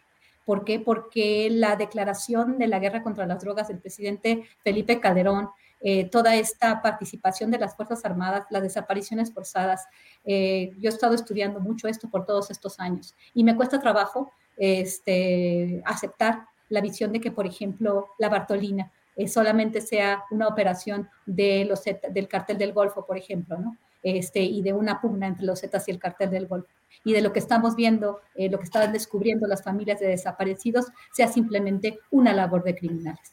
Yo creo que también fue una labor de desaparición, de limpieza, sin, sin seguir el debido proceso. Este, una operación, eh, aquí sí, estoy hablando del gobierno, de, de, algunos de unos gobiernos, pero sí, perpetrado por instituciones del Estado mexicano.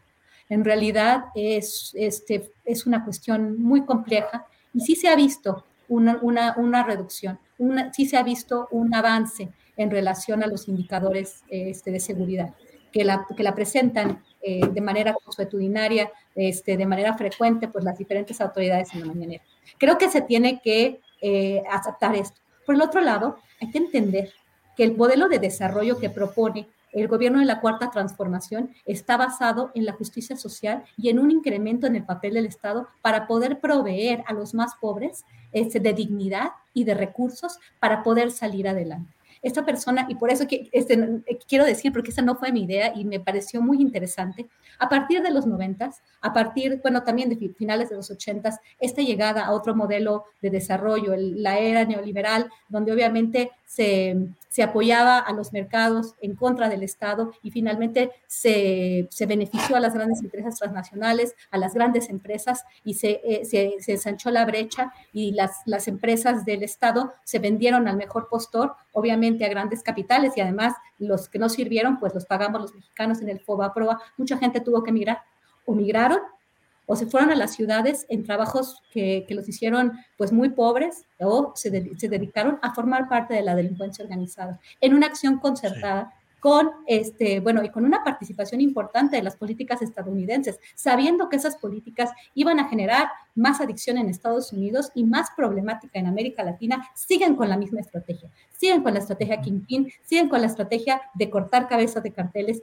de seguir militarizando, de seguir forzando la militarización, porque eso es lo que, están, lo, lo que está sucediendo con, con, lo que, con lo que hemos visto con la llegada de paramilitares criminales a diferentes partes de diferentes países del continente y a presionar con las, las recompensas hacia los capos. Entonces, el, el, el, proyecto de Andrés Manuel López Obrador es un proyecto más social, es un proyecto que poco a poco va a ir generando desarrollo, sus programas sociales, como me los explicó esta persona, que bueno, no, no vamos a tener tiempo para, para decirlos, ¿no? Pero creo que este, vamos poco a poco, que no es como a mí me gustaría. El papel de la fiscalía es un papel eh, fundamental que se está haciendo mal. Tiene una cabeza muy mal, tiene muchísimas limitaciones este modelo. Obviamente, a nivel, a nivel general, los homicidios dolosos han bajado, pero en algunas entidades han subido. El caso de Zacatecas, el caso de, del estado de Guerrero, de otros estados de la República Mexicana, donde estamos viendo pues masacres diarias, eh, Guerrero, eh, Guanajuato, este, Michoacán, pero, pero sí hay un avance y creo que el modelo de desarrollo, como me lo plantearon, eh, este, y como lo estamos viendo, por eso tenemos un apoyo muy importante a Andrés Manuel López Obrador. Con todas las fallas, creo que es, es interesante reconocer que hay una, una, una, una manera distinta este, para, para, que México sea, este, se haga, eh, o sea, que te, recupere eh, la rectoría en la cuestión de la, de la, del sector eléctrico, el Estado mexicano, la rectoría, pero no, no recupere el monopolio. Es muy importante este, sí. entender este, este, este proyecto y creo que este proyecto está siendo aceptado por muchos. Gracias, Guadalupe. Eh, Víctor Ronquillo, ¿qué opinas eh, respecto al papel de la Secretaría de Seguridad Pública y Protección encabezada por Rosa Isela Rodríguez y con el subsecretario Mejía Verdeja eh, de licencia. Lo que he planteado es porque hay un, eh, digamos, una... Eh, no se están cumpliendo sus funciones o realmente las funciones de la seguridad pública en México están totalmente copadas y ejecutadas por las Fuerzas Armadas. Es una pregunta muy abierta, Julio. Yo creo, voy a tratar de primero mencionar eh, en términos muy generales, por supuesto, mi lectura de lo que es la estrategia del gobierno de López Obrador uh, para abatir los graves problemas de seguridad que enfrenta, que enfrenta este país, ¿no? Me parece que uno de los elementos centrales tiene que ver, se dice, con la coordinación establecida desde la Secretaría de Seguridad Pública con las distintas áreas de seguridad a nivel federal y a nivel estatal.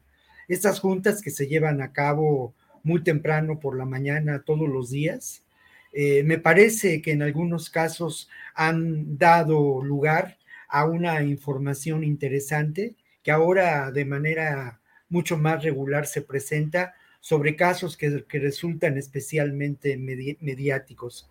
Creo que la labor de la coordinación por parte de la Secretaría de Seguridad Pública en ese sentido ha sido eficaz. A mí también me parece que ha sido eficaz en términos de señalar cuáles son los municipios prioritarios y cómo hay una, una mayor incidencia delictiva en esos, en esos municipios que resultan prioritarios. El despliegue de las Fuerzas Armadas, sobre todo en el caso de la Guardia Nacional, es un intento de enfrentar de manera inmediata una cuestión que ya se ha señalado eh, es, es grave y afecta en muchos sentidos a regiones de nuestro país, no solamente en estos municipios prioritarios. La otra pata de la mesa tiene que ver con la política social. Mm, en algunas zonas del país, y pongo el ejemplo de Badiraguato, un municipio conocido por ser cuna de grandes personajes ligados a esta mitología del narco, eh, bueno, en Badiraguato se fundó una universidad pública y se han fundado más de 140 universidades públicas en, en, distintas regiones del país. Ha habido también un trabajo que yo reconozco por parte de la SEDATU, abatiendo condiciones muy difíciles de vida en barrios de Ciudad Juárez, de Tijuana, de Nuevo Laredo, en las fronteras. Claro que esto de esto poco se sabe, poco se documenta. Eh, solamente siguiendo la información y encontrando algunos elementos de estos programas presentados en la mañanera y tratando de hilar, podrían encontrarse sus eh, elementos determinantes como parte de esa, de esa estrategia, ¿no? Eh, pero ¿qué es lo que hace falta? Sin duda lo que hace falta es una respuesta inmediata a las condiciones de vulnerabilidad en que viven pues millones de mexicanos en este país. Esa vulnerabilidad tiene que ver con distintas condiciones. Sin duda, parte de ello pues es la presencia extendida de grupos del crimen organizado, aliados de grupos de eh, poder político vinculados a la economía del delito. Y es ahí donde me parece que hace falta una pata mucho más fuerte o una acción mucho más robustecida que intentara desmontar las posibilidades de alianzas entre esos grupos criminales, no solamente desmontarlas, exhibirlas, documentarlas, mostrarlas, eh, algo que desde mi punto de vista eh, el Estado mexicano no es capaz de hacer. Para ello requeriría precisamente de establecer procesos de justicia transicional. Y de esos procesos no se habla. Procesos de justicia transicional, porque evidentemente las instancias de todo este complejo de seguridad y protección y procuración de la justicia están rebasadas en este país y tendría que atenderse a esquemas y modelos diferentes. El ejemplo de la intervención en Guatemala de estos grupos en contra de la corrupción o el ejemplo de los grupos de expertos independientes en relación al caso Ayotzinapa valdrían la pena para seguir una posible ruta de trabajo. Una ruta de trabajo que sin duda este gobierno no podrá llevar a cabo, no está dentro de su horizonte y no está dentro de su, dentro de su horizonte por razones muy prácticas. Al final de cuentas, y, eso es evidente y así ha sido, la propuesta del propio López Obrador, una propuesta difícil definirla, centroizquierda, liberal, en fin, pero una propuesta que él mismo resume como sentar las bases para una transformación mayor del país. Y bueno, yo solamente cerraría este, este comentario con que sí, sin duda, y López Obrador fue el primero en reconocerlo, eh, una de las principales deudas de su gobierno y del proyecto de la cuarta transformación será el de la seguridad. Y lamentablemente esto, sin duda, marcará su, su gobierno y marcará también el futuro mm, electoral de este proyecto de transformación y de gobierno emanado no de Morena, emanado del propio López Obrador, hay que decirlo con ah. todas las palabras, ¿no? Gracias, Víctor. Pues son las dos de la tarde con 57 minutos, nos queda apenas un par de minutitos para cada cual para hablar de pues un postrecito, lo que cada quien desee señalar. Aprovecho yo para decirles que se ha definido ya con cuatro votos a favor y siete en contra el que se mantenga la constitucionalidad de la ley de la industria eléctrica. Solo se necesitaban cuatro votos. Hubo siete en contra, pero con los cuatro son suficientes para mantener esa constitucionalidad.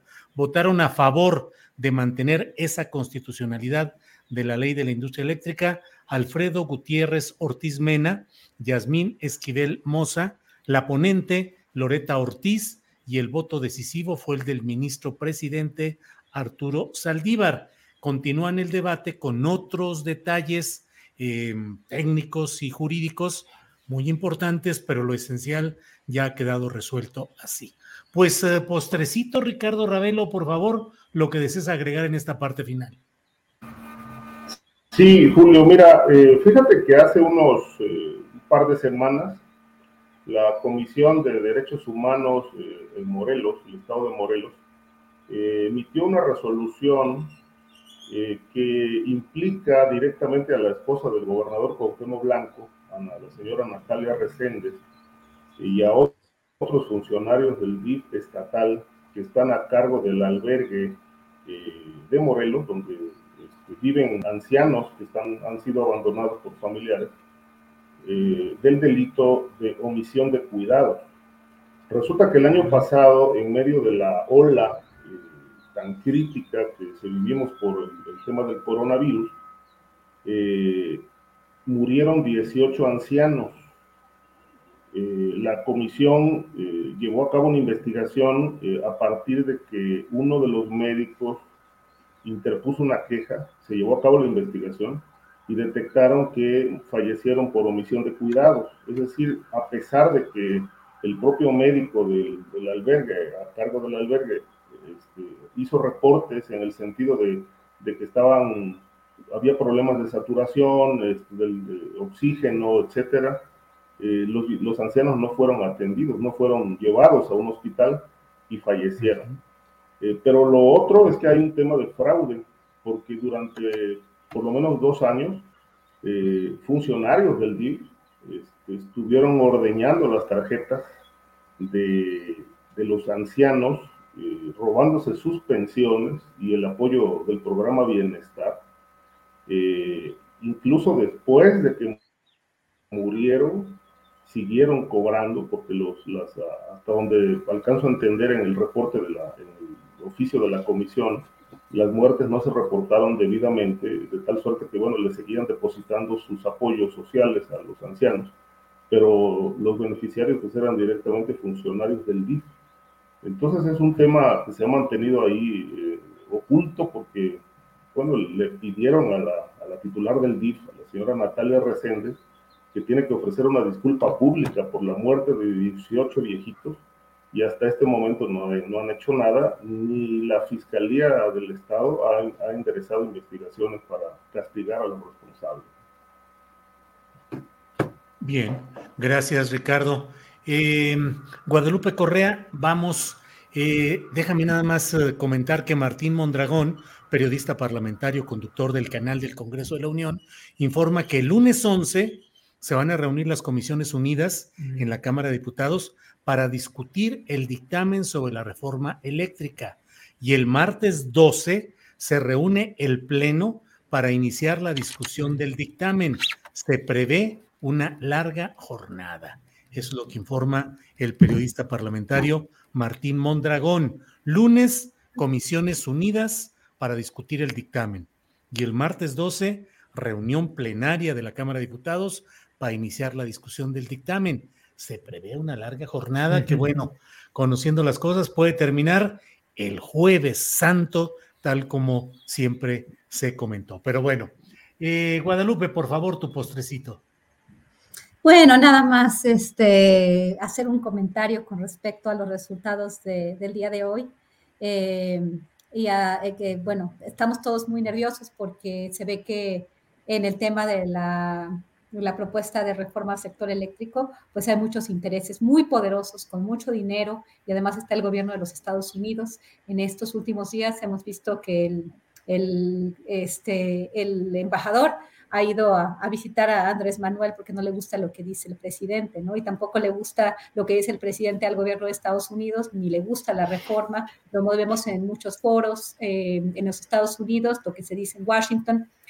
Hoy creo parece ser que va a haber un, un evento en el Wilson Center sobre la reforma al sector eléctrico, representado obviamente por las voces en contra de la reforma, ninguna voz a favor de la reforma. Y bueno, así ha sido todo esto. Bueno, la, las representantes del gobierno de Estados Unidos expresan su preocupación de la forma en que, en que suelen hacerlo este, los poderosos, de una forma a veces muy soberbia, muy arrogante, hablando de aguacates ¿no? y haciendo una, una medición en relación a los aguacates y pues sacando eh, a, relucir en los acuerdos en el TEMEC, que por un lado... Eh, pues el presidente de la República dice que, que, no, que, no, que no se incumple ninguno de los acuerdos del TEMEC, pero bueno, eso tendría que, discutirse, ¿no? Es tan importante esta reforma, tan, tan importante, que, vamos a tener días muy, muy, eh, muy movidos, ¿no? Pero de nuevo, este, solamente quiero decir que este domingo, eh, lo que sucede este domingo va a determinar probablemente el, el, resultado, porque los legisladores van a ver cuál es el músculo que tiene Andrés Manuel y cuál qué es lo que la gente quiere. Y si la gente quiere que, este modelo de desarrollo eh, continúe, pues lo van a apoyar y entonces ellos, no sé, los, legisladores priistas que están entre, todavía que no saben, no sé si están negociando o que hoy ya tomaron una postura que pareciera ser la postura de la oposición, pues bueno, también se van a enfrentar en estos días al, al, pueblo de México, ¿no? Si es que el pueblo de México decide salir a la calle, como salió el día de ayer en la Ciudad de México, apoyar en la plancha de la clase de la Constitución a la reforma al sector eléctrico, que es una reforma muy importante. En realidad es un cambio de modelo. Y bueno, vamos a ver qué sucede. Eh, yo pienso en lo, personal que de lo que suceda este domingo, pues va a depender mucho el resultado eh, de las votaciones en el Congreso de la Unión, en el Congreso de la Unión, principalmente en la Cámara de, Diputados en primer lugar, ¿no? Este, vamos a ver qué sucede y ojalá este, se participa porque la, revocación de mandato, lejos de lo que dice la oposición, también con la reforma del sector eléctrico que, va a afectar al medio ambiente y a la competencia, en realidad solamente está beneficiando a empresas transnacionales, se cambia el modelo. Y bueno, en, el sentido de participación ciudadana del presidente que, se sienta con este ejercicio, creo que es un derecho y, y me, parece, me, parece una, me parece un ejercicio muy interesante muy, muy interesante y no creo realmente en la crítica que hace la oposición a, esas dos propuestas. ¿no? Yo en lo, personal, después de haber estudiado eh, ciencia política, de entender lo importante de este tipo de ejercicios de participación ciudadana, de una democracia poco más directa, donde podamos presionar por lo menos o manifestar nuestras preferencias para, en una democracia representativa, presionar un poco a nuestros legisladores, me parece un ejercicio fundamental como politóloga. Y por el otro lado, como analista de cuestiones económicas, este, y, después de haber analizado lo que se comentó en los foros de Parlamento Abierto, lo que se ha comentado en la gran exposición de la Comisión Federal de Electricidad con relación a, la propuesta, me parece importantísimo y me parecía un atraco. Me parece que, bueno, todavía un atraco lo que, lo que se decidió, no nada más en el sector eléctrico, sino también de los hidrocarburos, de las tierras y bueno, de las aguas, de las aguas nacionales y también de la tenencia de la tierra, que podríamos hablar de eso en, en un futuro. Solamente quería decir eso. Guadalupe, muchas gracias. Víctor Ronquillo, te toca cerrar esta mesa con el postrecito de este jueves 7 de abril, por favor. Bueno, mira, la verdad es que sí quiero un postre dulce, ¿no? Y ese postre con buen sabor y rico, lleno de azúcar, glacé y, y ¿cómo se llama? Y merengue, ¿no? Todo sabroso, con fresas y todo eso, pues tiene que ver sin duda con, con la realidad que estamos viviendo. Porque no hay duda que pese a todos los pesares, este país ha cambiado. O sea, la verdad de las cosas es que estas discusiones, estas reflexiones, el que pongamos eh, eh, eh, no solamente en este espacio, sino que que se estén debatiendo estas cosas a nivel nacional en los medios y más allá de los medios, en espacios académicos, en espacios políticos como estos foros que se llevaron a cabo en la Cámara de Diputados, pues es muy alentador. Es muy alentador porque nos deja ver que sí hay posibilidades de transformación, que sí hay posibilidades de cambio, que enfrentamos obviamente muchas reticencias, realidades terribles como la violencia, como el crimen organizado, pero al final de cuentas aquí estamos. Y este aquí estamos es de verdad para celebrarse, ¿no? Yo quisiera comparar esta realidad de mitad del sexenio con la realidad de la mitad del sexenio de Peña Nieto o el de Calderón o el de Fox. ¿Qué ocurría entonces? Y esto vale la pena mencionarlo para cerrar el comentario diciendo qué hubiera ocurrido con esos personajes si hubiéramos tenido a la mano este instrumento de rendición de cuentas y de participación democrática eh, ciudadana con estos personajes. Seguramente, pues Fox hubiera pagado las consecuencias de sus promesas incumplidas. Calderón eh, hubiera pagado las cuentas muy pronto de su terrible usurpación y guerra, ¿no? Y Peña Nieto, pues quizá ya estaría ahorita en la cárcel. Entonces, creo que tenemos que estar contentos de lo que está pasando, vivirlo, como dicen los rocanroleros, vivirlo intensamente, porque es hoy y no mañana. Muy bien, muy bien. Bueno, pues eh, con este postrecito dulce que nos ofrece Víctor Ronquillo, podemos ir en paz rumbo a este fin de semana que, como dice Guadalupe, va a ser eh, intenso, definitorio, trascendente. Así es que bueno, pues eh, Ricardo Ravelo, gracias y buenas tardes. Como siempre, un placer, un encantado de debatir varios temas con mis compañeros, contigo, y también agradecerle mucho al público por habernos seguido. Gracias, Ricardo. Guadalupe, gracias y buenas tardes. Pues muchísimas gracias, Julio. Este, también les mando un saludo muy, muy afectuoso a mis colegas y bueno, nada más haciendo una, una, cuestión este, importante, creo que dije Plaza de la Constitución o algo así y era pues movimiento a la, este monumento a la revolución cuando hablé sobre lo que sucedió el día de ayer eh, en apoyo a la reforma del sector eléctrico. Gracias y un, saludo a todos ustedes, a Víctor, a Ricardo y a ti. Muchas gracias. Gracias, Guadalupe. Víctor, gracias. Buenas tardes. Buenas tardes, muchas gracias y gracias a, las personas que nos acompañaron y que aguantaron toda la hora de nuestros de nuestras diatribas, ¿no? Terquedades, reflexiones y comentarios esperanzadores también. ¿eh? Muchas gracias, Gracias, Ricardo y Guadalupe también. Gracias, nos vemos pronto. Gracias, hasta luego. Gracias. Bueno, pues esta ha sido la información más relevante del día que hemos tenido. Entrevistas, la mesa de seguridad eh, le voy diciendo que, además de todo, eh, hoy en la Asamblea de Naciones Unidas ah, eh, ha sido expulsada Rusia del Consejo de la, de la, de la Comisión de Derechos Humanos y esto ha sido una amplia votación en contra de Rusia. México se ha abstenido y bueno, pues hay como siempre, opiniones eh, a favor y en contra de la postura que finalmente asumió México eh, respecto a este tema de Rusia, que ha sido expulsada de esta instancia eh, de los derechos humanos de Naciones Unidas. fue una votación no dividida, pero fueron 93, 93 votos a favor, 24 en contra y 58 abstenciones. Entre estas 58 abstenciones, la del propio México.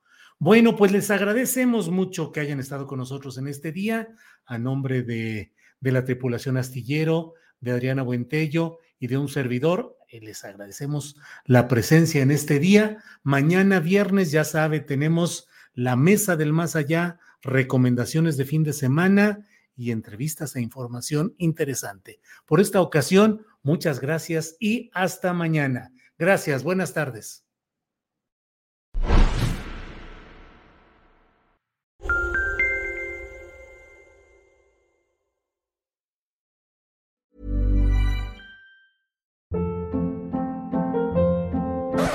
Hold up. What was that? Boring. No flavor. That was as bad as those leftovers you ate all week. Kiki Palmer here, and it's time to say hello to something fresh and guilt-free. Hello Fresh. Jazz up dinner with pecan-crusted chicken or garlic butter shrimp scampi. Now that's music to my mouth. Hello Fresh. Let's get this dinner party started. Discover all the delicious possibilities at hellofresh.com.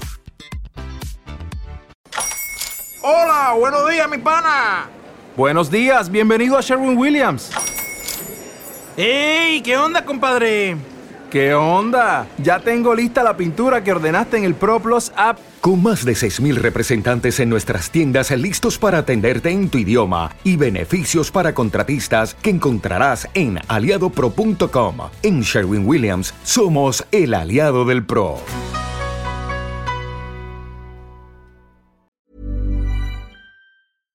Para que te enteres del próximo noticiero, suscríbete y dale follow en Apple, Spotify, Amazon Music, Google o donde sea que escuches podcast. Te invitamos a visitar nuestra página julioastillero.com.